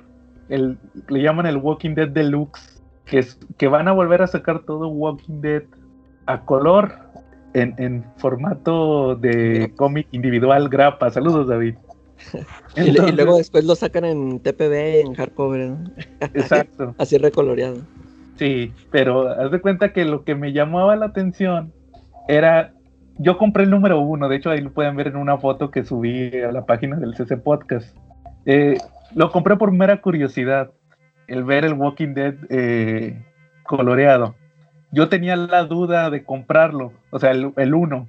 Ese sí lo quería comprar nomás por ver, a ver cómo salía coloreado el Walking Dead. Pero me quedó la duda, y yo le era lo que platicaba con nuestro amigo David, era que ustedes creen, eh, lo que yo le preguntaba era, ¿tú crees que Image se quiera aventar este 16 años en, en publicar Walking Dead otra vez? Me, me pongo a revisar eh, las, las solicitations de los siguientes meses y me doy cuenta que no, que lo van a publicar quincenal.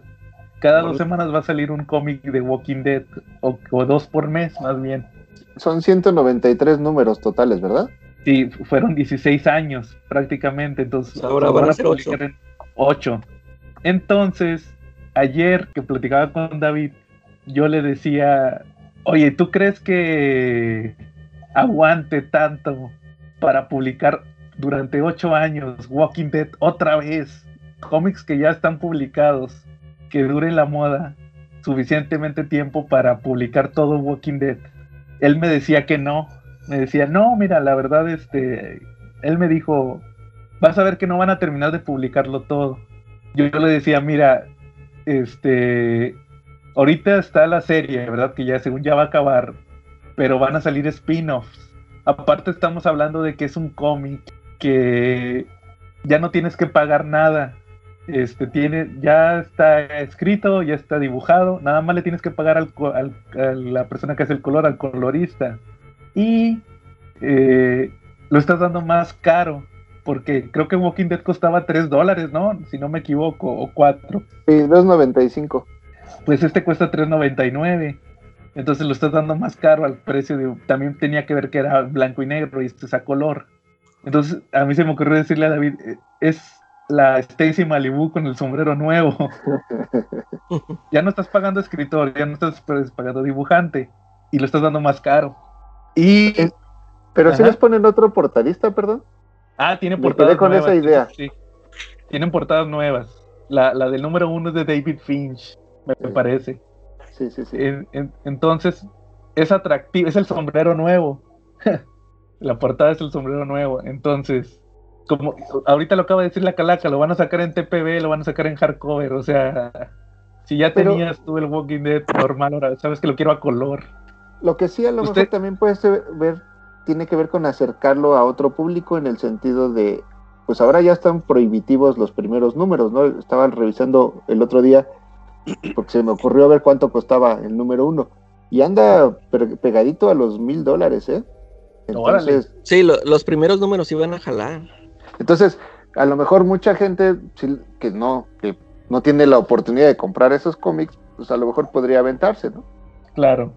Entonces, ¿ustedes creen que sí? Ya estamos hablando de ocho años. ¿Ustedes creen, en su opinión personal, por cómo está... me- Y aparte, Walking Dead es uno de los cómics que jala con los no comiqueros. Sí. Hay gente que compra Walking Dead sin leer superhéroes. Con comiqueros me refiero a superhéroes. Y, pero ahí está el detalle, por eso me inclinaba mucho al tema de, la, de las series. Ya las series ya van a acabar, supuestamente. Ya, ¿Se acuerdan que también está el tema que iban a sacar películas o algo así? Eh, Entonces, ¿ustedes creen que, en su opinión personal, creen que sí aguante para publicar durante ocho años Walking Dead a color? Ahí va, ahí va mi respuesta. La primera película de zombies fue publicada en, fue, fue, fue hecha en 1932. ¿Sale? Ajá. La primera película se llamó El Zombie Blanco y salía Bela Lugosi ahí. La trama, pues, es, es así curiosona. Es de una pareja que viaja a Haití a su luna de miel, invitados por un terrateniente, pero el que terrateniente se quiere almorzar a la esposa, el otro güey, y lo que planea es que con el brujo hacer, eh, hacer la poción de zombies para que ella se muera, luego que se la entierren y pues después de que se la entierren, desenterrársela y volvérsela a enterrar. Esa es la, esa es la historia, a grosso modo, ¿no? Y el brujo pues es Bela Lugosi. Pero si tomamos en cuenta que esa historia empezó en 1932 y que ahorita en el 2020 la gente sigue viendo material de los zombies, entonces creo que sí da para que, para que pongan durante ocho años de Walking Dead, porque le estás pegando a los fans de la serie, a los comiqueros y a la gente que le gustan las cosas de terror. Estás agrupando tres grupos diferentes y de ahí sí puede salir una tiradita, pues por lo menos de unos 100 mil cómics al mes. Órale. ¿Tú, Calaca? Pues yo a lo mejor sí le tengo confianza porque el Robert Kirkman y su serie esa de Walking Dead sí tuvo muchos fans. Este, como te digo, los primeros números iban a jalar por lo que dijo Ketsa, que eh, ya no los puedes conseguir porque están bien carotes. Y, y como quieras o no, si hay muchos fans que a lo mejor ya, hasta- ya tienen el número uno primera edición, pero lo quieren tener otra vez a color. Si hay muchos de esos que, ah, es que la- ya tengo, pueden tener toda la serie enterita, pero la quieren tener a color. Y Claro. aunque, eh, aunque sí, sí se me hizo muy arriesgado, así como dices tú, de, de que se hayan lanzado a, a publicarlo en grapas, eh, como que lo mejor hubiera sido, así como te digo yo, en TPBs, hardcovers, que así yo digo que estaría más fácil sacarla, acabarla toda, porque eh, sí pienso que los primeros números sí, sí se van a vender y todo, pero no sé, pues yo sí le daría mi voto de confianza que a lo mejor sí la terminen. Eh, también por lo que dice Charlie de que sí siguen habiendo muchos fans de zombies y, y a lo mejor sí se... No, no que se, que se venda mucho, pero yo es que en, en Image pueden vender sus 3.000 títulos por mes. Ya es ganancia. Sí, con eso es ganancia. A lo mejor y Claro. así se... A lo mejor sí la terminan así. A lo mejor habría que ver a qué números están acostumbrados a vender de Walking Dead. Sí. Eso es a lo mejor que habría que ver. ¿Tú Yo- qué? Si yo tuviera que apostar, yo diría que no, no pasan como del número 100. O sea, sí creo que va a haber este, una cantidad importante de, de personas que van a comprarlo por las causas que ya mencionamos. Pero al igual que las que la serie que empezó con unos números impresionantes y cada temporada ha ido disminuyendo sustancialmente su número de espectadores, va a pasar lo mismo, ¿no? Entonces yo creo que en algún momento van a, a dejarlo como de lado, pero sí va a ser unos cuatro o cinco años más adelante. Habrá que ver cómo se... Es que yo creo que al final le están aplicando al completismo. Sí. Si duran Pues sí. muchos años, al, al final van a irse por el completista. Pero ahí, ahí les va. Eh, yo compré el cómic hoy y lo acabo de leer hace rato. Y al último se les ocurrió poner la sección de cartas nuevas. O sea, son cartas nuevas que están escribiendo. Y me llama la atención que casi toda la carta es de Robert Kierman. Y él dice que escogieron al, escogieron, él escogió personalmente al colorista, no recuerdo ahorita el nombre, pero porque le gustaba mucho su trabajo. Y ahí les va lo importante. Ahí dice Kirkman que tienen cuatro años trabajando en esto, en el Walking Dead Deluxe, y que ya tienen más de 100 números coloreados. Ah, la bestia. Yo tampoco sabía hasta ahorita que lo leí. Dice Kirkman, ya este fulano ya tiene ci- 100 números coloreados. Hasta lo volví a leer porque dije, Ya Sí, empezado dice- desde muchísimo antes, ¿no? Es Sí, desde antes de que se acabara el cómic. sí, Era- obviamente yo creo que Kirkman ya sabía cómo iba a acabar eso. Entonces, Sí, claro. este, ahí dice, de hecho hasta lo volví a leer porque dije, ah, caray, a lo mejor me equivoqué le- leyéndolo mal. Déjame lo vuelvo a leer a ver si, si me equivoqué, que haya traducido mal una palabra. Y, y no, él dice ahí tal cual, ya hay 100 números. La, la primera vez yo le entendí que iba a llegar al número 100. Y no, lo que dice es que ya tiene más de 100 números coloreados. Entonces yo no creo que vaya a desperdiciar Image un, lo que le han, lo que le han, a ver, han de haber pagado al colorista, ¿verdad? Eh, Claro. Aparte, acuérdense que Kirman es el dueño de los derechos. Sí, en Image, sí. I- Image no es Marvel ni DC. Muchas veces en Image es lo, lo publico, como decía la calaca, que ya es ganancia, es lo publico porque quiero, como Spawn, ándale, Como- así. como Como Savage, Savage Dragon, Dragon. como en Emil Comics que, que los van a publicar nada más porque yo quiero, porque es mi, mi empresa y yo lo quiero publicar. Y ahí está Skybound. Sí. Entonces a- yo creo que veo, como tú dices, que a lo mejor ponle que se aventan unos cuatro años, 100 números. Van a salir 24 al año, mínimo. Fácil al número 100, yo creo que sí llegan, ya a lo mejor después, pero te digo, ahí ya le tirarían al completista, entonces a lo mejor y sí, digo, es una moneda al aire, pero pues así está la tirada ahorita. ¿Puedo dar un comentario que va a unificar las opiniones de los, de los cuatro al mismo tiempo? A ver, dale. Sale. Eh, en Estados Unidos lo está publicando Image. Aquí en México lo está publicando Camite. ¿Cuántos, cuántos números crees que publiquen al año? Oye, Charlie, Mande. A lo mejor terminan de publicar el a color antes de que estos terminen el blanco y negro. Sí, sí puede ser. Sí, No, yo seguro. creo que Camite se va a aventar cuántos números al año, unos tres o, o dos. Al- Bueno, sí, yo me fui muy, fui muy positivo, ¿no? Sí. Oye, pero creo que tienen años de no sacar un, un tomo nuevo de Walking Dead porque ellos lo publicaban en tomo. Ahorita lo empezaron a sacar en sacar grapa. una grapa. De toda la contingencia no ha salido un spawn, no ha salido nada. No, no, no. Eso sí No, está peor que... Creo que en febrero vimos lo último de Camite, ¿no? Sí. Y, y todavía publican de la serie de Invincible, la serie Ándale. animada. No, Y yo, publican otra vez lo platicaba Pero- con la calaca hace casi un año que ya iban en, que anunciaron como un buen platillo el número 250, ¿no, calaca? Sí, sí salió o no salió. Sí, salió y que tú me dijiste que el 300 lo iban a publicar y que yo lo iba a leer con mis nietos, ¿no? No. Ahí va Charlie. sí, yo también lo estoy leyendo en español. Ahora, ahora que salgan de la secundaria, te lees el 300 con ellos. Se va a salir en la misma semana, güey, ¿no? Sí. Y bueno, gacho. y tengo una pregunta. ¿Ustedes consideran que esto de The Walking Dead sería la, eh, la saga de zombies más exitosa? Eh, En mediáticamente.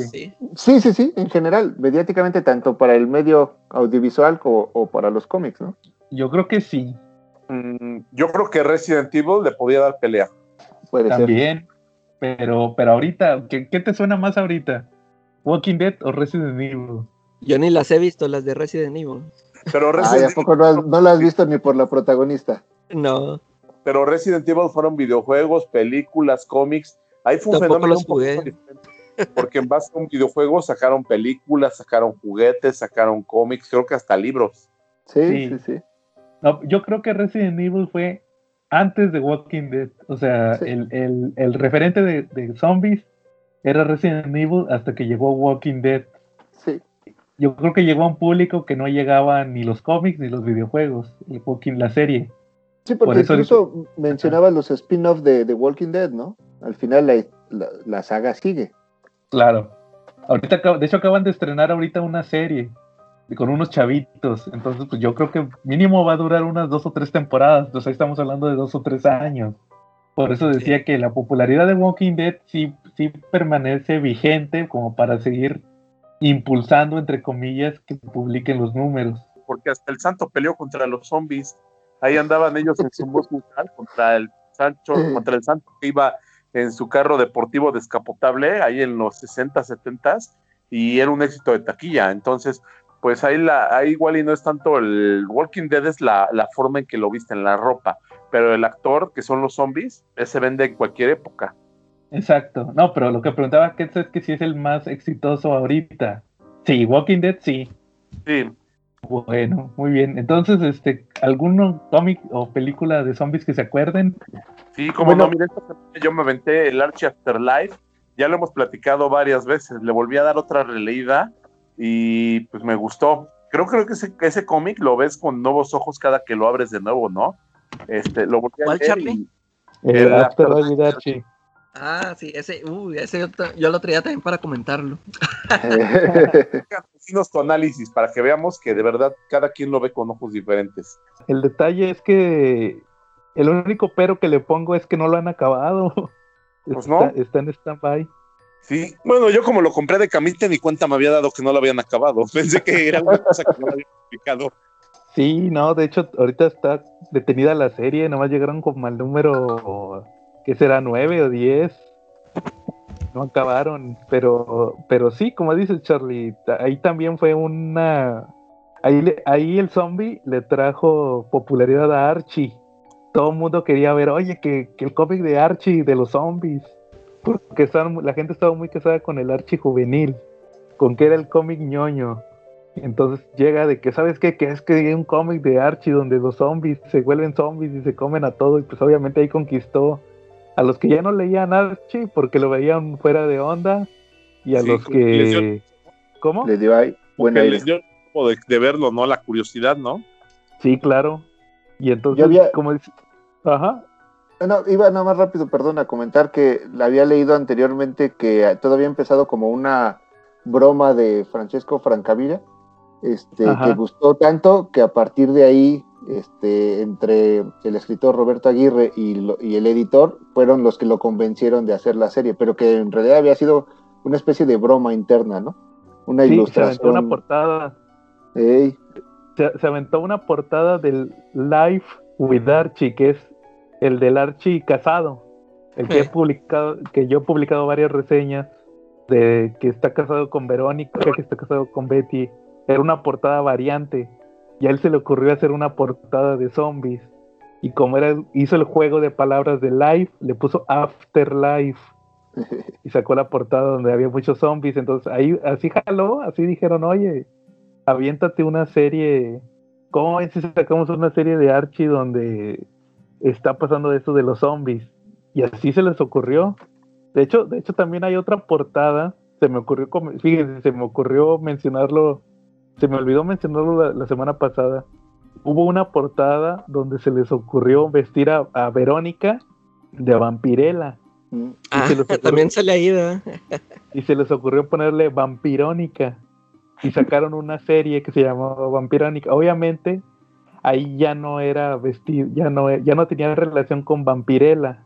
Es otra historia diferente, es, es que a Verónica la muerde un vampiro y se vuelve cazadora de vampiros.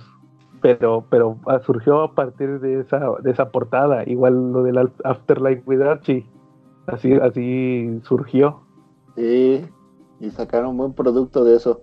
Sí, fíjate que está muy, lo que me gustó mucho de esa serie es que es muy dramática, cómo empiezan a morir todos los personajes ahí de Archie, que no te lo imaginas, ¿verdad? Y pues ahora sí que nunca te imaginas que esos personajes caigan víctimas de los zombies. Sí es muy crudo, nunca te imaginas que les pasen cosas malas a estos chavos. Y sí les pasan.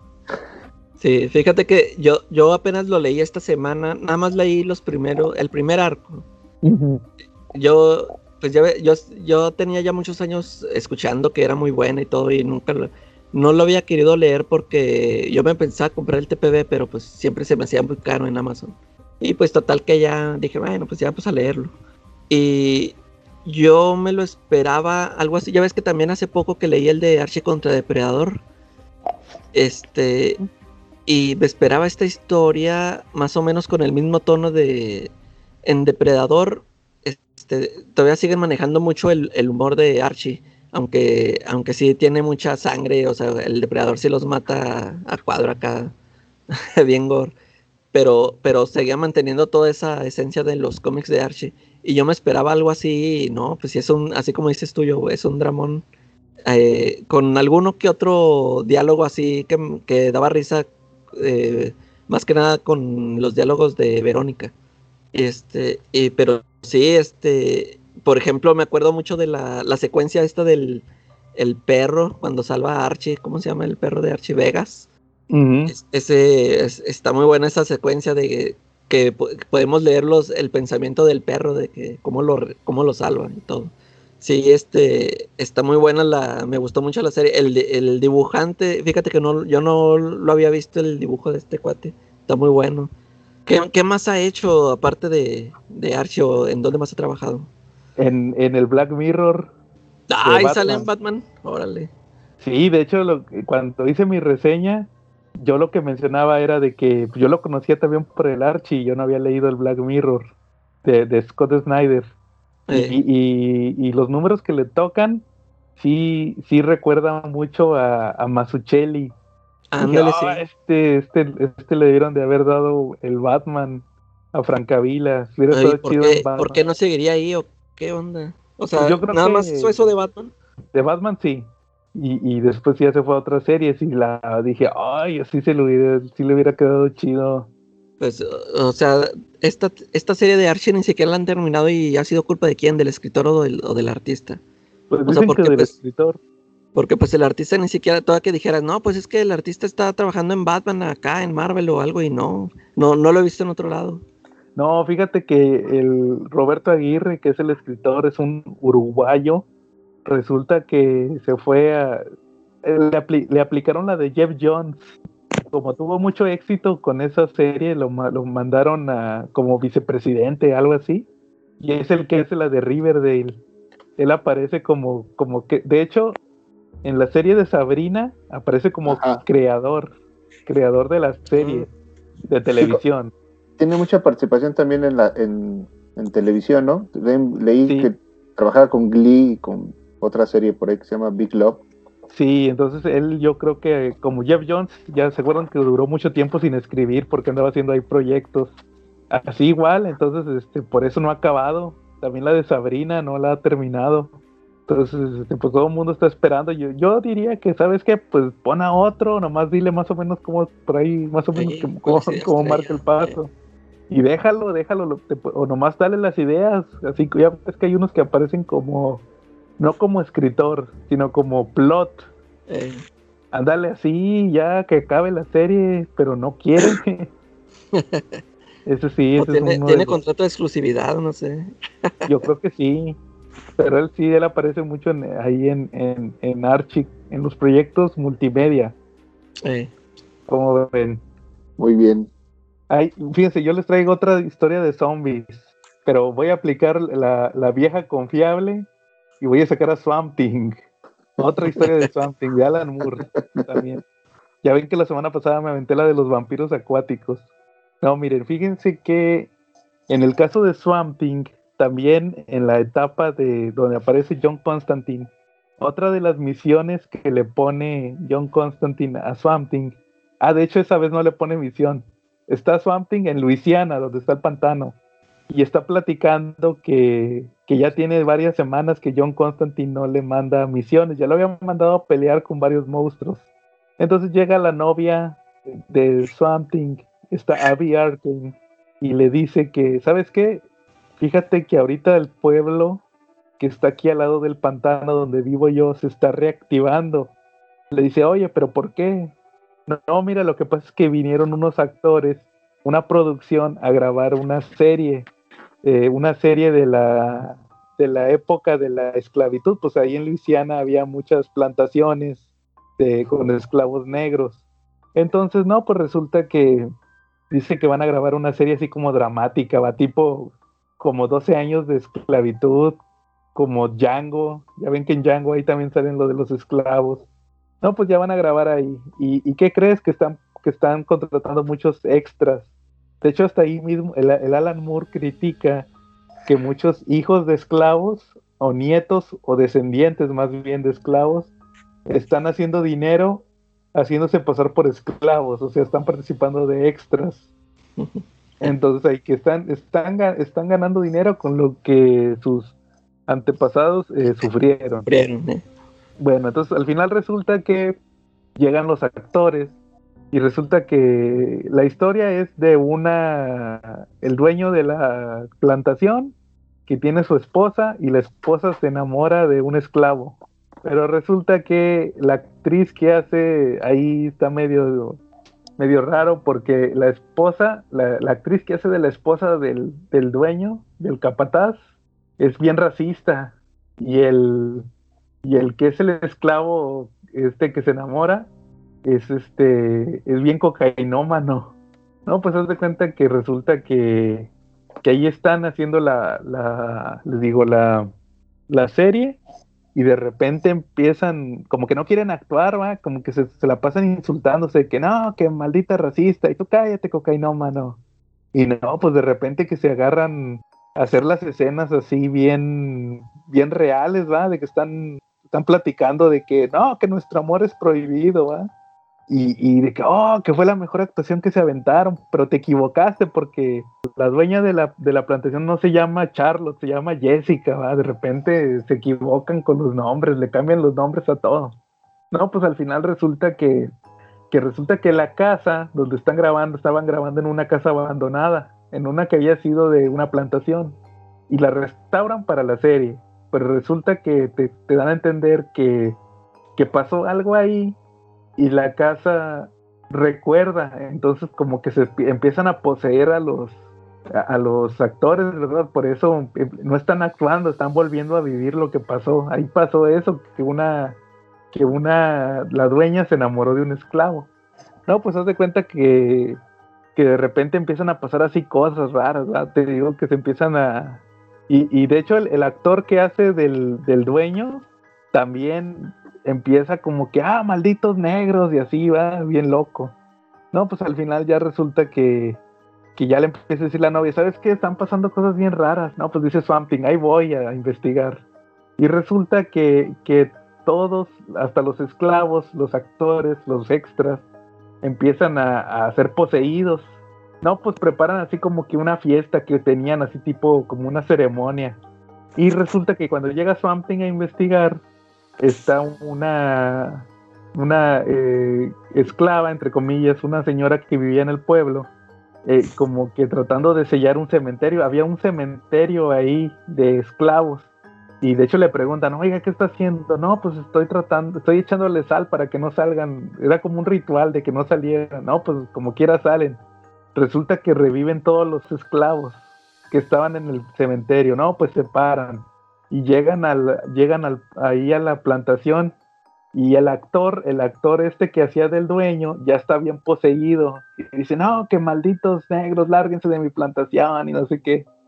Y, y al final resulta que había un zombie que no era esclavo. El papá de la señora esta que, que les digo que estaba como que sellando el cementerio y resulta que no, ahí lo enterraron porque era pobre, porque no tenían para enterrarlo, entonces lo enterraron ahí en el cementerio de esclavos. Entonces él es el único zombie que, que habla, porque creo que los otros ya estaban muy descompuestos. No, pues ya llegan ahí los zombies, va, y les dicen, no, mira, lo que pasa es que nosotros venimos, por, venimos a reclamar lo que, lo que nos pasó. Nosotros morimos por puro odio, ¿ah? Y el, actor este, el que era el, el dueño, pues empieza que no, que, que, que aquí es mi hacienda, entonces voy a hacer lo que yo quiera y que ustedes son animales, así empieza, ¿va? Entonces el Swamping llega, ¿va? Y le dice que no, que, que es puro odio, ¿va? Dice, no, es que esta casa eh, está guardando todo lo que pasó. Y resulta que este le avienta un como una antorcha, va, al Swamping, se empieza a quemar. Y pues obviamente ya se iba a cambiar de cuerpo, pero dice, no, dice, a veces para acabar las cosas hay que acabar desde los cimientos. Y el Swamping así quemándose, se mete a la, a la mansión, ahí a la, de la, a la casa, y la quema toda ya se quema supuestamente toda la casa y se, al quemarse toda la casa se libera la maldición.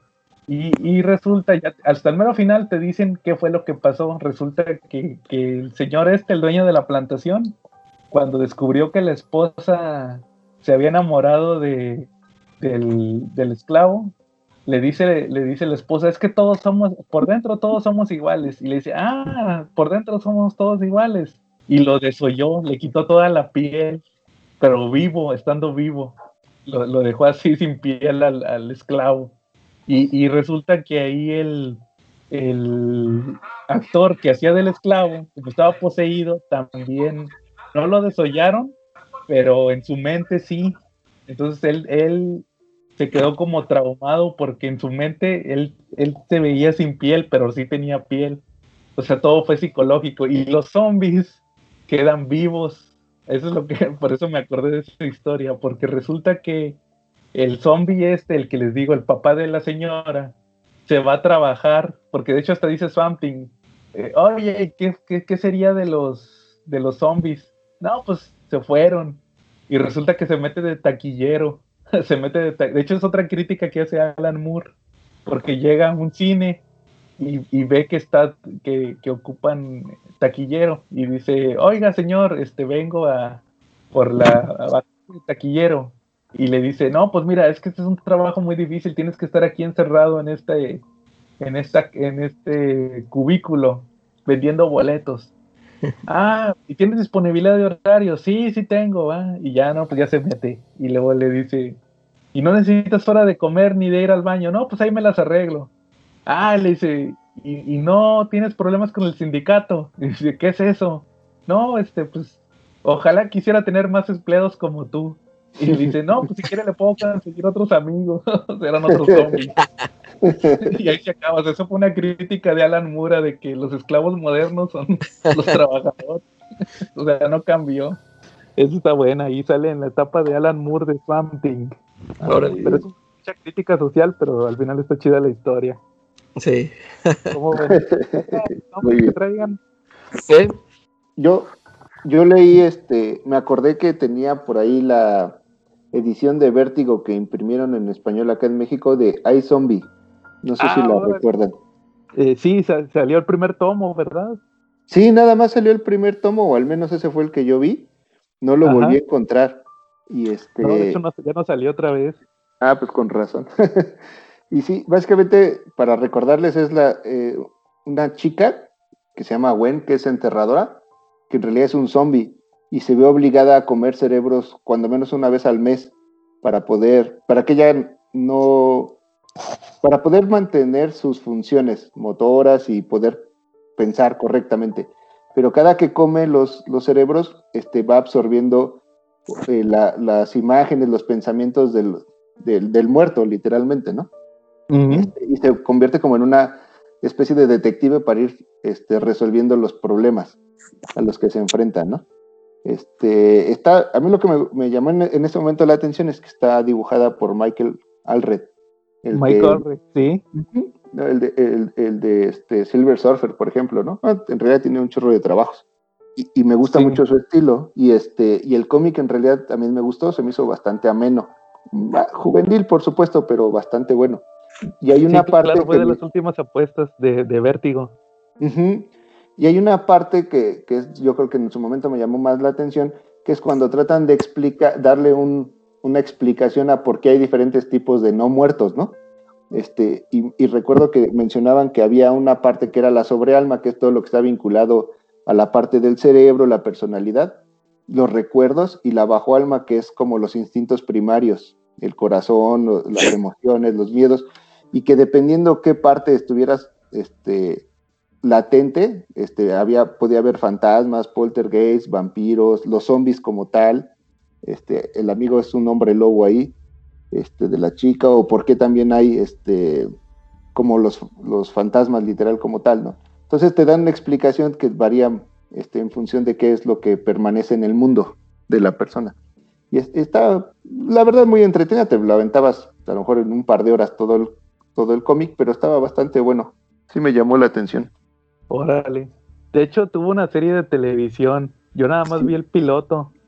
Sí, dicen No que, sé si te- que, tenía- Ajá. que más o menos fue exitosa porque ya llevaba varias temporadas, pero yo no la he visto, sinceramente. Yo nada más vi el piloto, pero por ejemplo, ahorita que mencionabas del amigo hombre lobo, era uno que se transformaba en un perro, ¿no? Ándale, sí, es más, era un perro. Y este, pero así un perrito así tipo como Milhouse, creo que Milhouse también alguna vez se transformó en hombre lobo.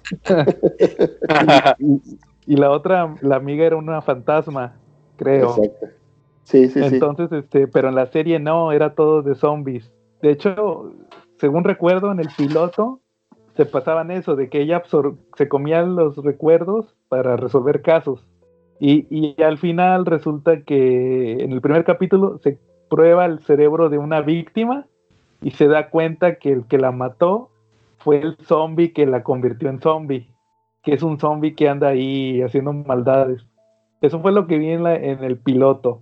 Ya posteriormente ya no vi otros episodios, no sé, duró creo que cuatro temporadas, tres, cuatro temporadas.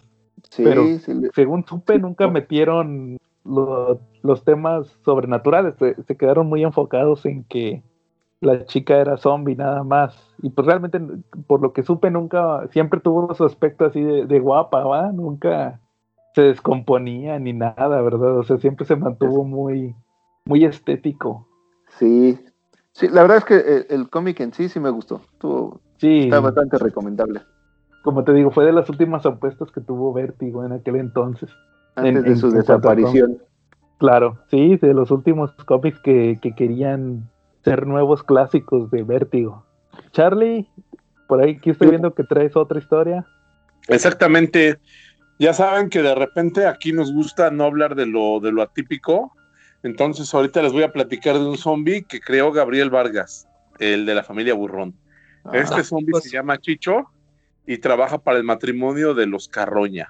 Eh, Satán Carroña pues es un vampiro que pude haber hablado de él la última vez, pero mejor preferí hablar del Patolín. Él está casado con una con una con una Catrina, con una calaca que es cadaverina y su sirviente de ellos pues es el Chicho, él es el que se encarga de barrer, de limpiar la casa, de despertar al conde, de prepararle su baño.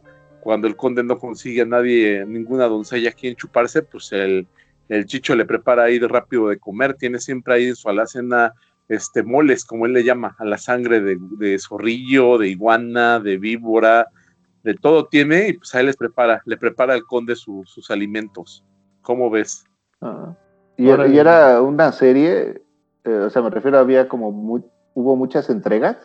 Este, La familia Burrón fue un cómic que se publicaba semanalmente, se publicó, puta, duró más tiempo que la dictadura de Don Porfis. no, sí, creo que- pero me refiero a que sal- estos personajes salen recurrentemente. Sí, salían recurrentemente, eran de los, de los más queridos, ¿no?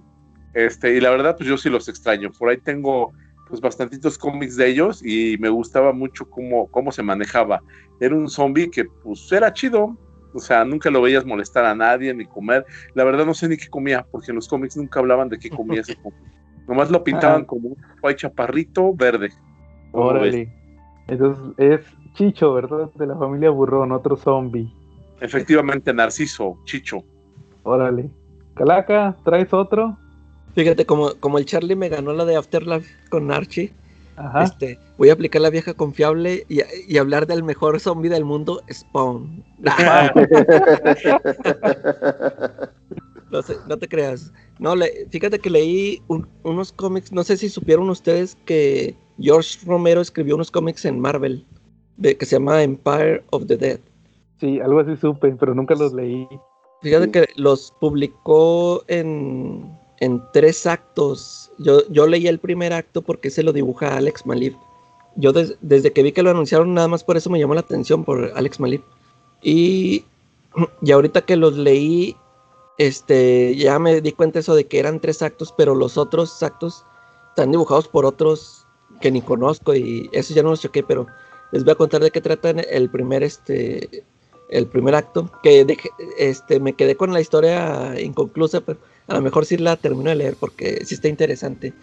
Aquí sucede, aquí se supone que ya pasaron cinco años de, desde que se levantaron los muertos. Yo me imagino que está tomando, no sé, la continuidad de sus películas, de así de que se levantan los muertos y ya anduvieron ahí por la, por toda la ciudad. Ya ves que estos, estos eran los zombies que caminan lento, ¿no? Así tipo Walking Dead, no andan de correlones como ya salen en las películas más actuales. Y se supone que ya pasaron cinco años de que ya la, la ciudad ya se, creo que es Nueva York, ya se acostumbró a, que anden zombies por ahí. Y nos presentan que aquí, este, a, a los zombies, haz de cuenta que los agarran y los, los meten como a un, este, co- como, como si tuvieran su, una, un estadio y, y los tratan de, de domarlos para que en, en un, una presentación tipo coliseo los enfrentan a que se peleen y ahí entretienen a la gente.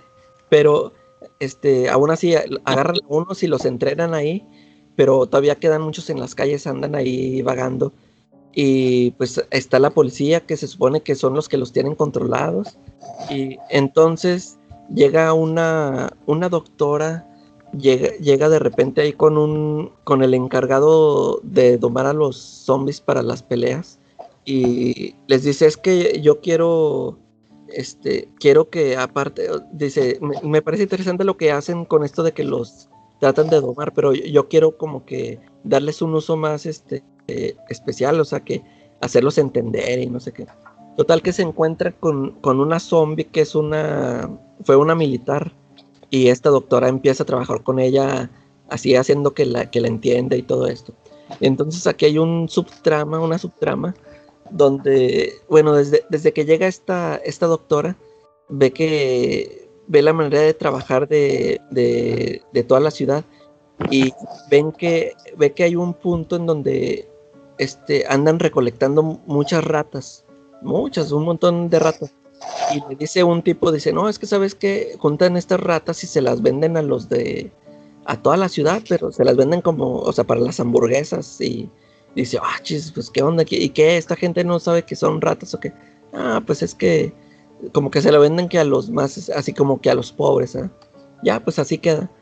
Y entonces eh, el alcalde, haz de cuenta que está el alcalde de, creo que es, les digo que creo que es Nueva York, pues ahí es el que, el que tiene tro- todo controlado y tiene a un sobrino, haz de cuenta que tiene un sobrino que tú lo ves y dices, este es un loco y pues nomás este anda ahí porque pues es hijo del mero mero, porque haz de cuenta que anda, anda vestido así, trae, trae un monóculo y, y siempre trae una capa roja y tú dices, este loquito, ¿qué onda? Y hay, de repente hay una escena en que la, la zombie esta que es militar, antes de que la atrapen, va caminando por el, por el metro. Y entonces, este, pues ahí hay un montón de zombies. Y se, de repente ve como que alguien está, como si estuviera un zombie comiéndose a alguien, ¿no?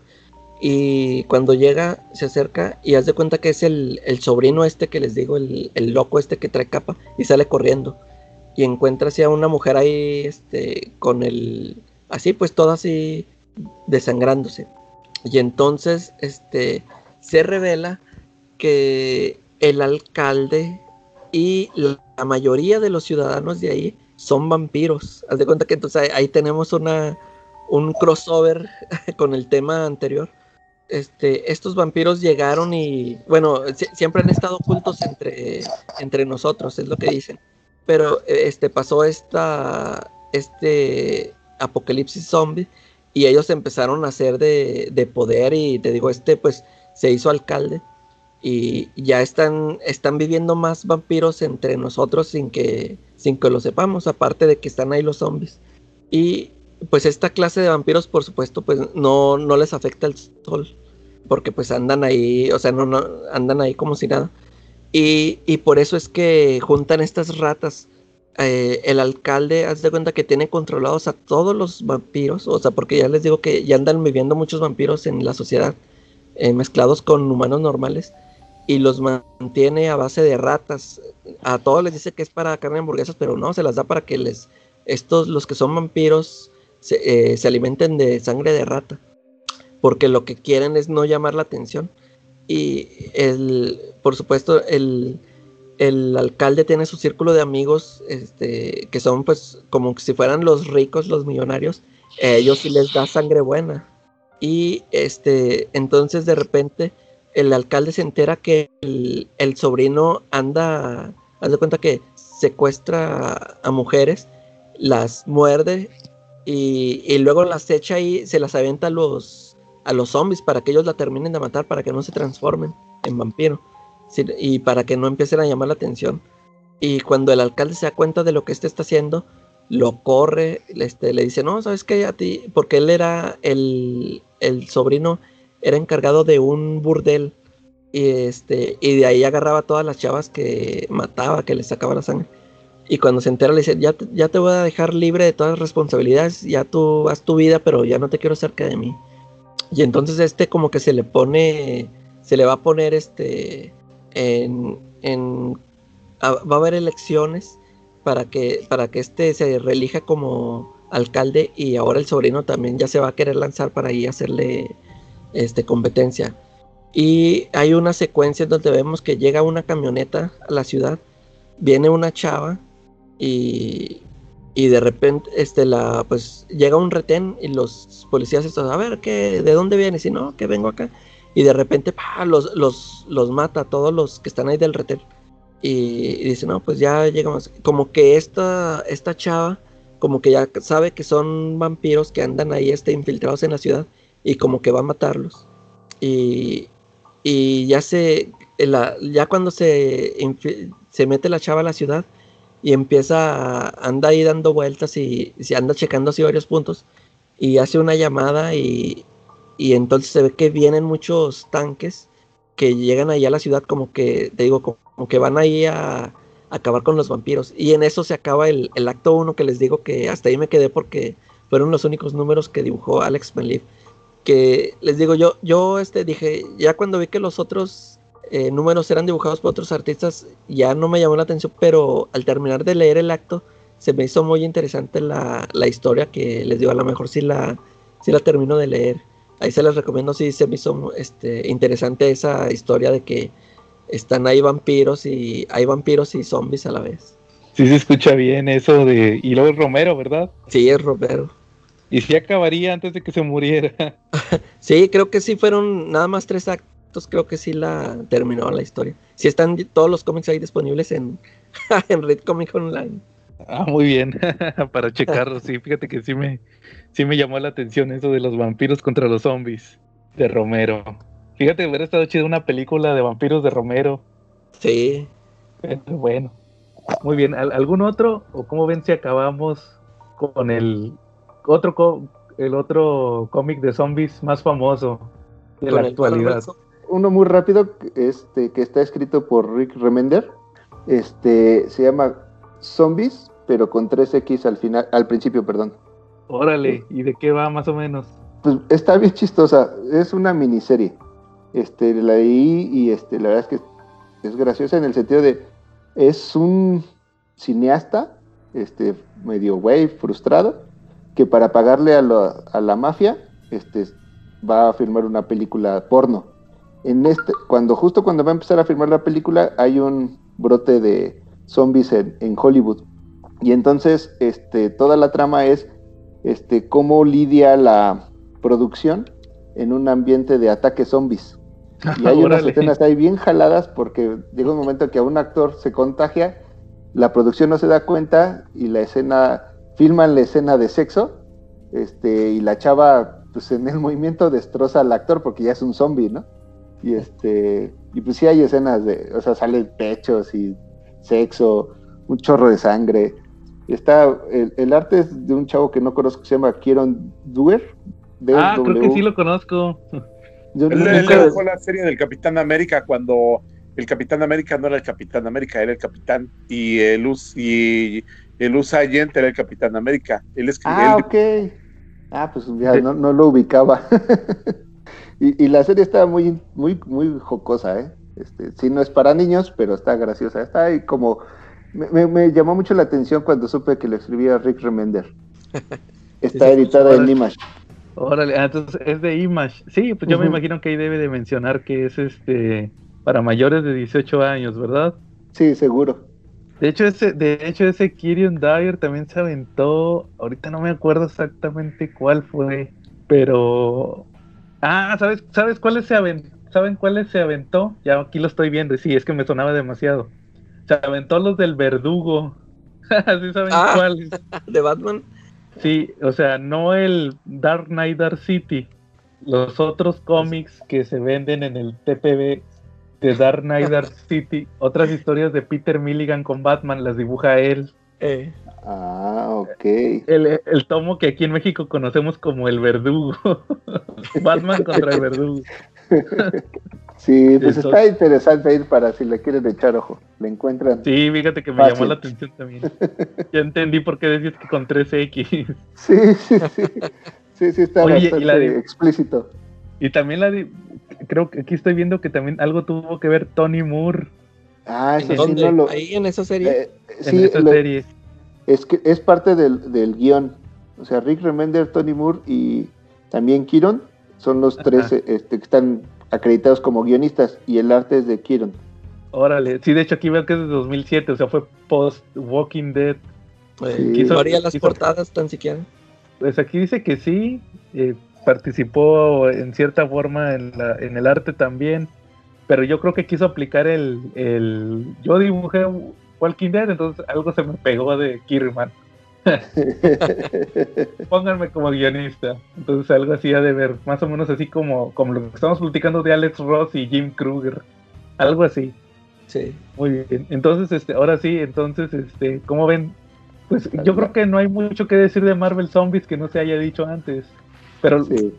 lo que les quería platicar era que volví a leer el Marvel Zombies 2. Que obviamente las, eh, para los que no sepan, la primera, la historia original de Marvel Zombies fue en Ultimate Fantastic Four. La, la escribió Mark Miller. Y luego, cuando se les ocurre la idea, ¿sabes qué? Este concepto de Miller de zombies, vamos a hacerlo en una miniserie. Se la pasaron a Kirkman, que de hecho el mismo Kirkman dice que él era el chavo de los zombies. Él era, él en aquel entonces le decían, eres, ese es, es el chavo de los zombies y de Invincible. Entonces, Sí. pues, te vamos a juntar tus dos series, unos superhéroes con zombies. y se aventó el Marvel Zombies 1 y 2. Entonces, eh, a mí, a mi parecer, yo creo que es lo mejorcito. No sé qué ustedes opinen de eso. A, Sí, a mí, también. A mí nada más me gusta lo de Ultimate Fantastic Four. Fíjate que yo nada más leí el Marvel Zombies 1 y no me gustó porque como que yo iba con otra idea. Yo, yo como que pensé Ajá. que iba a ser tipo parodia, o sea, así un- con humor negro, pero si es una historia así que va a llegar Galactus o no sé, o sea, mm, se lo tomó más en serio, ¿no? Claro. Por- y, y yo pienso que eso fue lo que no me gustó, porque yo primero leí esa Marvel Zombie, no sabía que venía de los Fantastic Four. Ya después leí eso, donde venía el origen, y a mí me gustó más esa historia de Mark Miller. Órale. ¿Tú, Charlie, que eres más fan? No, yo sí soy fan declarado de los Marvel Zombies, ¿eh? Mira, soy tan fan que me compré ahorita el tomo nuevo que salió de Televisa, el de Marvel Zombies Return, y empecé a leerlo. Y pues resulta que me di cuenta que, que la historia como que se me hacía conocida. Incluso Ya la tenías en semanal. Efectivamente, ya cuando iba el tercer número me di cuenta que ya la tenía, que no tenía yo poderes de clarividencia, sino que más bien ya la había leído. Ah, bueno, pero ahorita les voy a platicar algo, porque también sé que tú, que también compraste ese tomo, ¿verdad? Sí, sí, Pero sí. me gustó, la verdad. Yo creo que yo seguiría comprando Marvel Zombies. Si sacaran un especial cada seis Mm. meses, cada tres, yo lo sigo Sí. comprando sin pedo. Fíjate que, que leí el tomo. Es que ah, yo el problema que tengo con Kierman es que él, su serie no termina. Él le da una final donde el hijo de. ¿Cómo se llamaba? El de los acólitos. Fabián Cortés manda a los zombies al pasado o a otra dimensión. Se deshace Sí, de ellos. Y ahí Kierman dice, no, pues miren, les dejé una interrogación en el fin para que el que quiera. Pero el problema es que nunca acabaron esa serie hasta el Marvel Zombies Returns. Pero lo, lo hacen muy así. Es lo, eh, leí esa serie, yo no la había leído hasta ahorita porque sabía que, supe que por ahí más o menos acababa. Y resulta que los Marvel Zombies que, que, que transportó Fabián Cortés van y terminan en otra tierra. Y cada quien se va por su lado. Spider-Man se va por su lado. Giant Man se va por su lado. Iron Man, ah, no, Iron Man no. Wolverine Eh, Wolverine se va por su lado. Y al final, lo único que, para lo único que te sirve esa historia es para eh, ver que destruyen otra tierra, pero al final infectan a Sentry. Y a ese Sentry es al que mandan al universo original de los zombies en el pasado. O sea que es, el, es, un, es un bucle Ajá. al final crean un bucle. Entonces, este, pero hubo muchísimas series que Marvel Zombies 3, Marvel Zombies 4, 5 y la de Contra Ash y Resurrection, que es el que está saliendo ahorita. Pero yo creo que pues, la historia buena es la de Kierman, Kierman y a lo mejor el Returns porque le da un cierre. Pero, pero se tardó bastantes años en salir el Returns, creo que tiene como dos o tres años para que acabara el tema de los Marvel Zombies. No sé, no sé cómo la ven ustedes eso. Yo iba a comentar algo parecido en el sentido de la calaca de a mí tampoco. Yo cuando vi la primera entrega de. Kidman, sí creía también que iba a ser como una especie de un what if o algo por el estilo. En e- este, ya después cuando vi que en realidad era el origen de una serie de, de miniseries este, interminables, pues ya, este, otra cosa. Pero este, yo siempre la- entendí como un what if o, o algo por el estilo. Y ahora que compré este, este de Marvel Grandes Eventos donde vienen los dos, el de Marvel Zo- Zombies Return y el Age of Ultron contra Marvel Zombies, pues sí me gustó. La parte del Marvel Zombies Return me gusta más por la por el enfoque que le dan o el peso que le dan a, a Spider-Man, que es el único de los zombies que trata de pelear contra su naturaleza, ¿no? O sea, le aflora el, el- el- sentimiento superheroico este, y trata de buscar una solución al, al problema de los zombies, o al menos en- este, cómo puede erradicarlos, ¿no? Porque sabe que, no, que es incurable el asunto. Eh, eso, eso sí me gustó. Y en el otro, en el Age of Ultron contra Marvel Zombies, que es en realidad, pues, en, todo es en Battle World, en el mundo creado por el Doctor Doom en Secret Wars. Este, aquí es Hank Pym el héroe, que también está padre, ¿no? Porque siempre lo tratan medio malillo al güey. Sí, de hecho, yo concuerdo con ustedes en que, fíjese, y justamente hoy compré el Marvel Tales, que es el una reimpresión de los tres números de Fantastic Four. Lo acaban de, lo, anunciaron para abril, pero como pasó este tema de la pandemia, eh, lo retrasaron apenas hasta ahorita en octubre. De hecho, le- les voy- antes rápidamente les voy a hacer un comentario. Se nota que el archivo, el archivo madre, ya lo tenían listo desde abril, o sea, fue un cambio de último minuto. Yo creo que ya lo tenían listo para la impresión, si no es que ya lo habían eh, ya lo tenían impreso. Se los digo porque traen un montón de anuncios de Empire. Ah, Ya ven que iba a salir originalmente en esas fechas. Sí. Y de Black Widow. Mencionan De un la chorro de película. la cómics película. por la película que salía en mayo. Entonces, o sea, un mes antes, eh, eh, salía este cómic, un mes antes. Entonces, como que el archivo madre, o ya los habían impreso, o ya no le quisieron mover, ya no le quisieron invertir. Entonces dijeron, no, pues así sale. Y entonces lo compré hoy. Y son los primeros tres números, los de la historia del crossover de Ultimate Fantastic Four, que así se llama el arco, que es lo de los Marvel Zombies. Y sí, pues la historia está muy padre, como dicen. eh, me gustó mucho. Yo creo que no soy muy fanático de los Ultimate Fantastic Four. La historia se disfruta muy bien. Y como pues, así ves, oye, pues mira, este universo de zombies, no pasa más de la anécdota. Y luego ya llegas a la serie de Kirman y ves que, es donde se quedó Miller. Exactamente en el minuto donde termina Miller empieza Kirman. Y pues ya ves cómo se pone más denso, que tienen sus pedos, que tienen capturados humanos, que tienen, que llega, como dices, que llega Galactus, se vuelven cósmicos, andan buscando en el universo. Yo creo que lo mejorcito es, es Spider-Man, como dice Quetzal, porque me llama mucho la atención un diálogo del Marvel Zombies 2, donde dice Spider-Man, todos se hartan de que, oye, es que no te callas, siempre te estás con tus chistes. Y dice, le dice Spider-Man a Luke Cage, cuando yo era héroe, mis chistes era para distraer a los villanos y quitarme el miedo. Ahorita, mis chistes son para tratarme de olvidar de mi realidad, donde todas las cosas malas que hicimos, como dicen, siempre que comen, se les olvida tantito, como que recuperan la cordura por un momento. Y es cuando, Spy- de hecho al principio del Marvel Zombies eso sí me da risa, que se comen a, a Magneto creo, y el Spider-Man se echa, se echa a llorar. Y todos, ah, Porque se chin, acuerda. es- este ya se acordó que mató a su tía May. Y ahí en el, en el Marvel Zombie Return, que casi como dices, todo está enfocado en Spider-Man, eh, sí se nota que él quería evitar el futuro de los Marvel Zombies, pero, pero queriéndolo evitar lo vuelve a causar.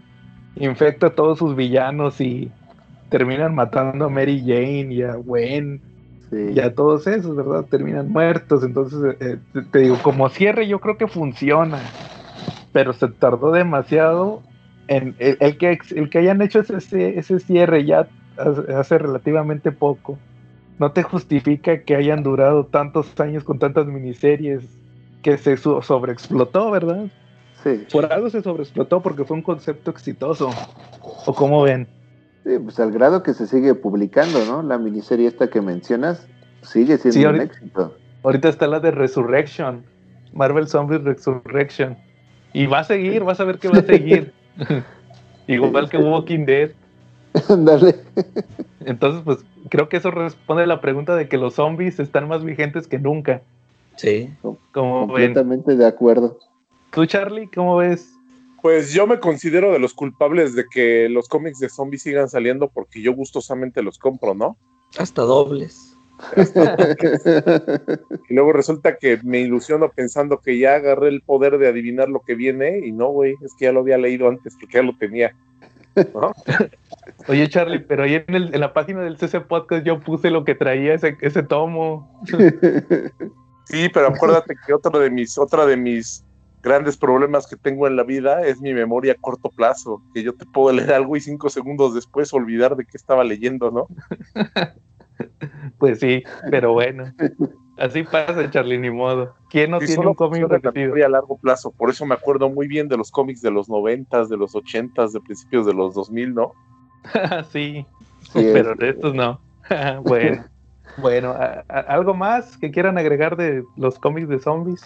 Mm, No. No, creo que no. No sé si se considera cómic de zombies, eh, pero The Goon, el de Eric Powell, que también se está publicando esporádicamente en México, este, de- el, el superhéroe, bueno, no el superhéroe, el personaje principal que es este The Goon, que es un jefe criminal, eh, él no es un zombie, pero en el mundo los, este, sí hay, hay zombies, ¿no? Entonces, no sé si, si como tal se pudiera considerar un cómic de zombies, porque los personajes principales no lo son, pero sí en su entorno, los enemigos, etcétera, sí son zombies. Y está bastante entretenido también este cómic, no sé si lo han leído. Eh, no, sé No. que lo publica Camite. Digo, perdón, Ajá. Panini. Es en la época de la Gran Depresión. Este, un, un muchacho se hace, este, a través de inteligencia y fuerza bruta, se hace este cargo de una como de, de- de la mafia, de, de las, este, de los criminales de la zona. Y hay un, sus enemigos, hay un enemigo en particular que revive a los muertos. Entonces, para, y este, lo anda buscando para quitarle el poder. El tono es como muy, mu- también como muy infantil para, en ciertos momentos porque las aventuras son este, muy sencillas, golpear, este, por ahí salen monstruos y todo, pero está, la verdad, bastante hecho, incluso ha ganado muchos premios este, este cómic. Este, está bastante entretenido y yo sí tengo, pues, al menos lo que se ha publicado en México, lo tengo todo. Está, está, está bastante bueno. Sale Hellboy en un capítulo, ¿no? Sí, tiene varios, este, va- varios crossovers por ahí. Órale. Pero, pero entonces, este, no todos sus enemigos son zombies, o sea, también hay otros monstruos. Sí, no, no, no todos. Este, No, pues yo creo que, que también Hellboy ha peleado con zombies, entonces también, yo creo que Gun sí, también podría considerarse un cómic que tiene temática de zombies. O que pues, tiene creo que historias serían todos. Muy bien. Sí, muy bien. Entonces, este, si no hay nada más, eh, estuvimos Joe Grimes, Charlie Romero. Eh, Gibran Salomón Grondi. Y la placa Snyder. y también muchas Ya gracias a ti, Quetzal. Ah, sí. Sí, es cierto, no hablamos de películas. Y Quetzal, muchas gracias por habernos acompañado en esta edición. Gracias por el espacio. Saludos a todos. Nos le vemos en la próxima. Ahí lo vemos. Saludos.